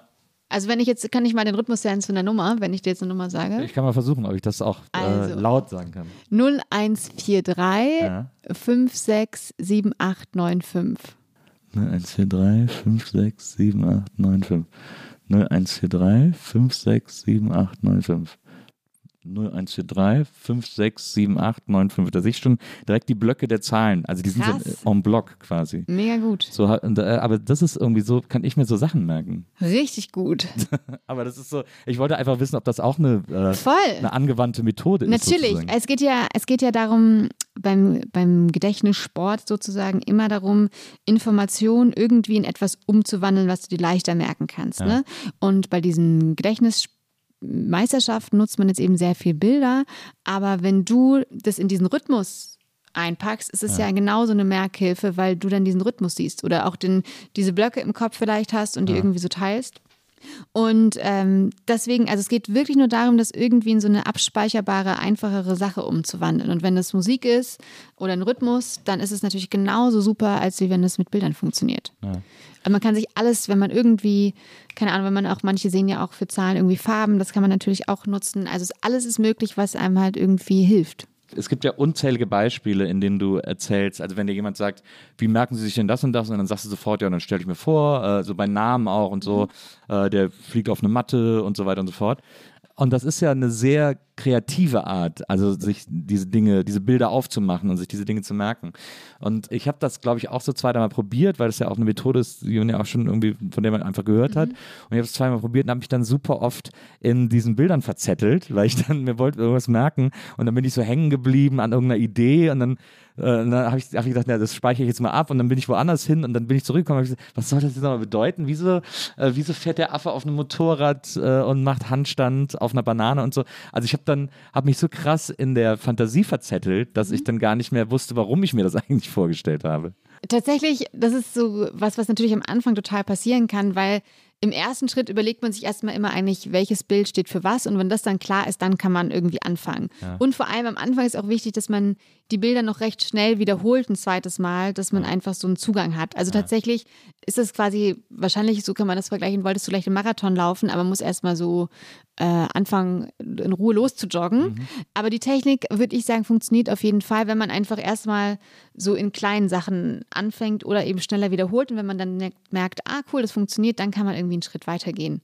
Äh, aber an sich, genau, denkt man auch immer so, Gott, das ist ja dann viel der der Aufwand ist viel zu groß, um irgendwas ja. zu merken. Aber wenn man das ein bisschen mal ausprobiert hat und merkt, ach krass, das funktioniert total gut, kann man sich so viel Zeit damit sparen. Also vor allem, wenn man noch irgendwie Prüfungen bestehen muss oder im Job super viel auswendig noch können mu wissen muss, ähm, kann es einem unfassbar schnell weiterhelfen oder Reden frei zu halten. Man hat einfach, geht einfach mit einem viel besseren Gefühl in eine Situation, wenn man, oder ein keine Ahnung, Verkaufsgespräch oder irgendwas, mhm. wenn man einfach so, eine, so einen Baukasten parat hat oder den Spickzettel sozusagen im Kopf mitnehmen darf. Mhm. Und du hast aber für Zahlen quasi immer die gleichen Bilder, die du dann benutzt. Genau. Also für einfache, äh, also es gibt das einfache Ziffernmerksystem, da kann man sich zum Beispiel für die zwei ein Schwan vorstellen, weil, der, weil die zwei so aussieht wie ein Schwan. Acht ist die Achterbahn, fünf die Hand, äh, weil die Hand fünf Finger hat, sechs ein Würfel, weil er sechs Seiten hat. Mhm. So und so weiter und so fort. Und ich habe aber auch noch ein System für die Zahlen von 0 bis 99. Das ist dann das sogenannte Master-System. Das war eben damals bei den Meisterschaften so wichtig und entscheidend, weil wenn man sich dann irgendwie 280 Ziffern in fünf Minuten merkt, dann kommen, würden halt sehr viele Schwäne und Achterbahnen und Würfel und Hände vorkommen. Natürlich, deswegen muss man da mehr Zahlen zusammennehmen. Und dann spart man sich natürlich auch so Routenpunkte, also diese Wege, auf denen man die Zahlen ablegt. Genau, und das funktioniert mit Buchstaben. Also N ist zum Beispiel immer 2 und deswegen ist dann die 2 wäre jetzt einfach gesagt Noah, also Noah als der Typ Noah, der die Arche Noah gebaut hat. Und 22, und 22 wäre dann äh, die Nonne, weil eben nur die Konsonanten zählen und ja, Vokale sind quasi, also und vor allem auch nur das, was man hört. Also man könnte auch sagen, ah, Nonne ist ja dann 222, hm. aber nee, es, es, geht nur darum, was du irgendwie hörst und hm. Vokale hm. zählen nicht. Genau, 40 ist dann Rose, weil 4R ist und 0S. Und ja. 42 ist Ruine, weil 4R ist und 2 immer noch das N okay. von der Nonne. Genau, und dann hat man eben sehr schnell ein System, was man sich recht einfach einprägen kann für die Zahlen von 0 bis 99 und dann kommen eben, sind die Bilder so ein bisschen unterschiedlich zumindest. Ja, verstehe. Worauf wollte ich denn jetzt eigentlich noch hinaus? Ich wollte ja, ich Auf die Körperroute. Wolltest du irgendwas denn noch merken? Was Neues außer der Körperroute oder einer Geschichte oder einer verrückten Ding? Nee, achso, genau. Wegen der Geschichte äh, äh, wollte ich nämlich auch noch was hinaus. Weil du ja, wie gesagt, eben diese sehr schrägen Bilder aufmachst, mhm. äh, was ja auch ein Zeichen von äh, sehr großer Kreativität ist, definitiv. Äh, hast du jemals überlegt, weil du ja hast jetzt sechs, äh, inklusive den Steuerberatern, sieben äh, Sachbücher geschrieben. Mhm. Hast du mal überlegt, äh, sozusagen diese Kreativität anders zu kanalisieren und irgendwie einen Roman zu schreiben, oder? Witzig, dass du das sagst. äh, ja, ja, das da fühlte sich ja so an, weil du ja quasi vor allem mit dieser Kreativität wirklich andauernd arbeitest und umgehst und so. Die ist ja dann auch sehr abrufbar und sehr geschliffen. Ja, voll, auf jeden Fall, was so kleine verrückte Geschichten äh, angeht, definitiv. Und deswegen, alleine deswegen kann ich das jedem empfehlen, ein bisschen Gedächtnistraining zu machen, weil man eben tatsächlich seine Kreativität wieder so ein bisschen aufwecken kann, die wir alle haben, die man einfach nur oft nicht mehr so häufig benutzt. Ähm, ich habe da schon oft irgendwie drüber nachgedacht. Ich wollte auch Bilder malen, um so irgendwie zu Geschichten zu erzählen, die oder die halt irgendwie Informationen quasi beinhalten. Ja. Aber über einen Roman ähm, habe ich auch schon sehr lange nachgedacht, äh, habe mich dann tatsächlich mein, mit meinem statischen Selbstbild äh, dann aber nicht getraut, weil ich dachte, ja, dann was ist, wenn den Leute doof finden. äh, aber genau, ich arbeite ja dran. Tatsächlich habe ich eine, eine neue Idee, die sich jetzt auch langsam so ein bisschen entwickelt. Also da schauen wir mal. Aber ähm, das ist auf jeden Fall was, was ich auch noch unbedingt super gerne, super gerne machen möchte. Und ja, dann kommen immer nur dazwischen auch so, so andere Sachen ähm, dazwischen, die, die mir auch super wichtig sind. Ich habe zum Beispiel einen Verein mit FreundInnen gegründet, wo wir so die Wertaussagen des Grundgesetzes mhm. Jugendlichen vermitteln wollen und vor allem eben von und für Jugendliche leichter verständlich machen wollen, aber eben vor allem auch ähm, Orte oder Dinge schaffen wollen, dass man Lust hat, sich damit zu beschäftigen und es Spaß macht. Und dann denke ich mir, ach cool, äh, da können wir auch die, äh, diese Gedächtnistechniken anwenden, um uns zum Beispiel die 19 Grundrechte am Anfang des Grundgesetzes einzuprägen und ich habe auch gerade einfach richtig Bock, so diese Techniken eigentlich mehr zu SchülerInnen zu bringen oder Studentinnen, mhm. da wo sie natürlich vor allem hingehören, weil wir wissen ja alle, wie nervig das damals in der Schule war, zu lernen. Nein. Und in manchen Fächern zumindest, wo man einfach heutzutage einfach noch Sachen lernen muss oder wissen muss oder wenn man eine Sprache lernen möchte, muss man zwangsläufig ein paar Vokabeln wissen. Ja. Ähm, das eigentlich, das ist noch meine gerade jetzt meine größere Aufgabe als meine kleine Selbstverwirklichung mit Bücherschreiben und so. Ähm, will ich da einen neuen Ansatz finden, wie wir es irgendwie schaffen, diese Techniken in die Schulen zu bringen, weil mhm. ich habe früher auch äh, sehr viele Vorträge an Schulen gehalten und dann kamen zum einen manchmal Kinder danach zu mir und meinten, hey, ich habe das Gefühl, heute ist der allererste Tag, wo ich was gelernt habe oder so und so mit strahlenden Augen oder ich war mal an ähm, einer Hauptschule in Berlin, wo dann die ganze Klasse danach mir einen Schülerzeitungsbericht geschickt hat, dass sie irgendwie danach in alle eine Eins in einem Biotest Ach, hatten cool. und der Lehrer dachte, sie hätten alle Massen gespickt, aber sie haben sich halt gemeinsam so Geschichten ausgedacht und dann finde ich so, das sind so Sachen, wo ich denke, wieso, da mache ich mir manchmal selber Vorwürfe, warum ich das nicht früher äh, mir so ein großes Anliegen kann, das irgendwie breitflächig äh, Jugendlichen und Schülerinnen zu vermitteln. Ja. Ähm, deswegen ist zum einerseits der Fokus genau diese künstlerischen Sachen, die mir total wichtig sind zu machen, aber jetzt auch noch möchte ich auf jeden Fall viel mehr für Kinder und Jugendliche machen, dass, dass wir das da irgendwie denen helfen können, weil man ja auch sofort so ein cooles Feedback hat, wenn man sich was richtig gemerkt hat ja. und sofort ein Selbstbewusstsein Schub hat und eine Gewissheit, ach geil, ich kann mir ja Sachen merken, also dann vielleicht kriege ich auch noch viel mehr hin. 333 bei Issos Keilerei. Ja, zum Ist, Beispiel. Äh, reicht ja eigentlich, damit kommt man eigentlich durch. Da kommt, damit kommt man schon ziemlich weit, ja. Ähm, jetzt noch äh, zum Abschluss eine, äh, eine äh, beruhigende Frage, die, die, die, du auch wahnsinnig oft gestellt bekommen hast, aber ich auch für unsere HörerInnen äh, äh, müssen wir das unbedingt nochmal äh, ähm, besprechen. Du vergisst auch Sachen. Unfassbar. Unfassbar viele Sachen. Hast du auch so, ich habe zum Beispiel, wenn ich das Haus verlasse, habe ich so als Eselsbrücke, äh, habe ich den Spruch, Handyschlüssel, Portemonnaie, Maske, Brille, je, je, je. Oh Dann weiß Gott. ich, dass ich alles habe. Früher war es äh, äh, Handyschlüssel, Portemonnaie, alles da, ole, ole. Und jetzt musste ich aber Maske und Brille noch dazu nehmen, weil ich mittlerweile eine Brille und eine Maske brauche. Aber das ist so, das, damit komme ich gut aus dem Haus. Sehr, sehr gute Technik auf jeden Fall, ja. äh, das sich ganz bewusst zu machen und immer zu checken. Also das mache ich natürlich auch äh, mittlerweile, dass ich immer meine kleine Liste durchgehe, die man hat. Also voll, weil ich mich natürlich auch schon mal ausgeschlossen habe. Ähm, so Geldbeutel verloren habe ich bisher Gott sei Dank noch nicht. Toi, toi, toi. Ähm, solche Sachen lasse ich nicht liegen bisher. Obwohl ich meine, habe mein Handy auch schon mal auf dem Geldautomaten liegen lassen. Also jetzt hier Christiane, erzähl mir keinen Käse. Und ich war auch mal bei einer Taxifahrt. Das, äh, da haben mir Leute geschrieben, das kann doch gar nicht wahr sein. Aber es war tatsächlich einfach so die Wahrheit. Äh, ich musste zu irgendeinem Vortrag, war spät dran und wir sind losgefahren. Fällt mir ein, oh Gott, ich habe mein Aufladegerät für den Laptop nicht dabei. Wieder umgedreht, ich hoch äh, in den fünften Stock damals, das Aufladegerät geholt für den Laptop. Wieder runter fahren wir los und ich dachte, okay, Christiane, check nochmal, geh nochmal die Liste durch, hast du alles. Der, der Geldbeutel fehlt tatsächlich. Und er sagt dann wieder, Entschuldigung, Herr Taxifahrer, es mir so leid, ich muss nochmal zurück.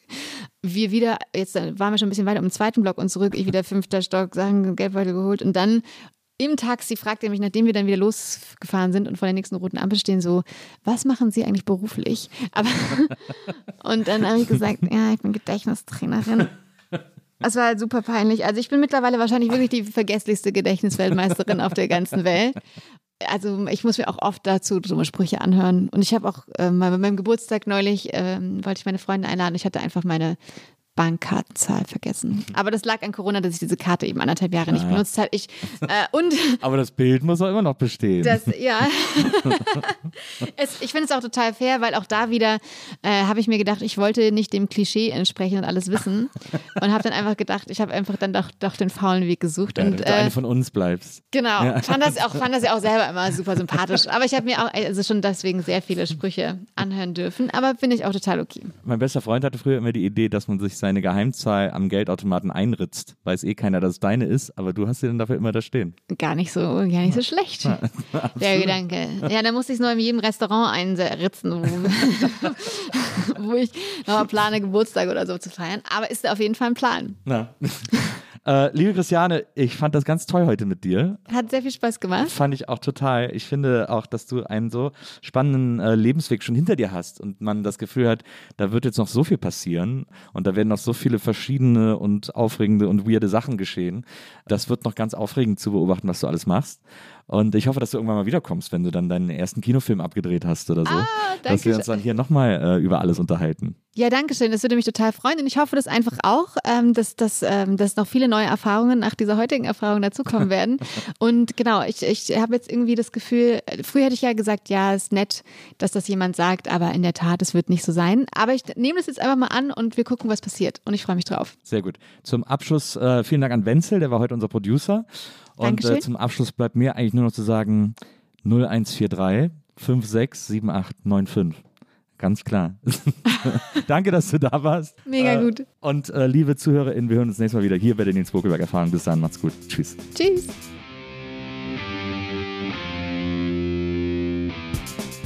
Die Nils Bokelberg Erfahrung. Von und mit Nils Bokelberg. Eine Produktion von Pool Artists. Team Wenzel Burmeier, Lisa Hertwig, Maria Lorenz Bokelberg, Frieda Morische und natürlich Nils Bokelberg. Give me a drink without your alcohol.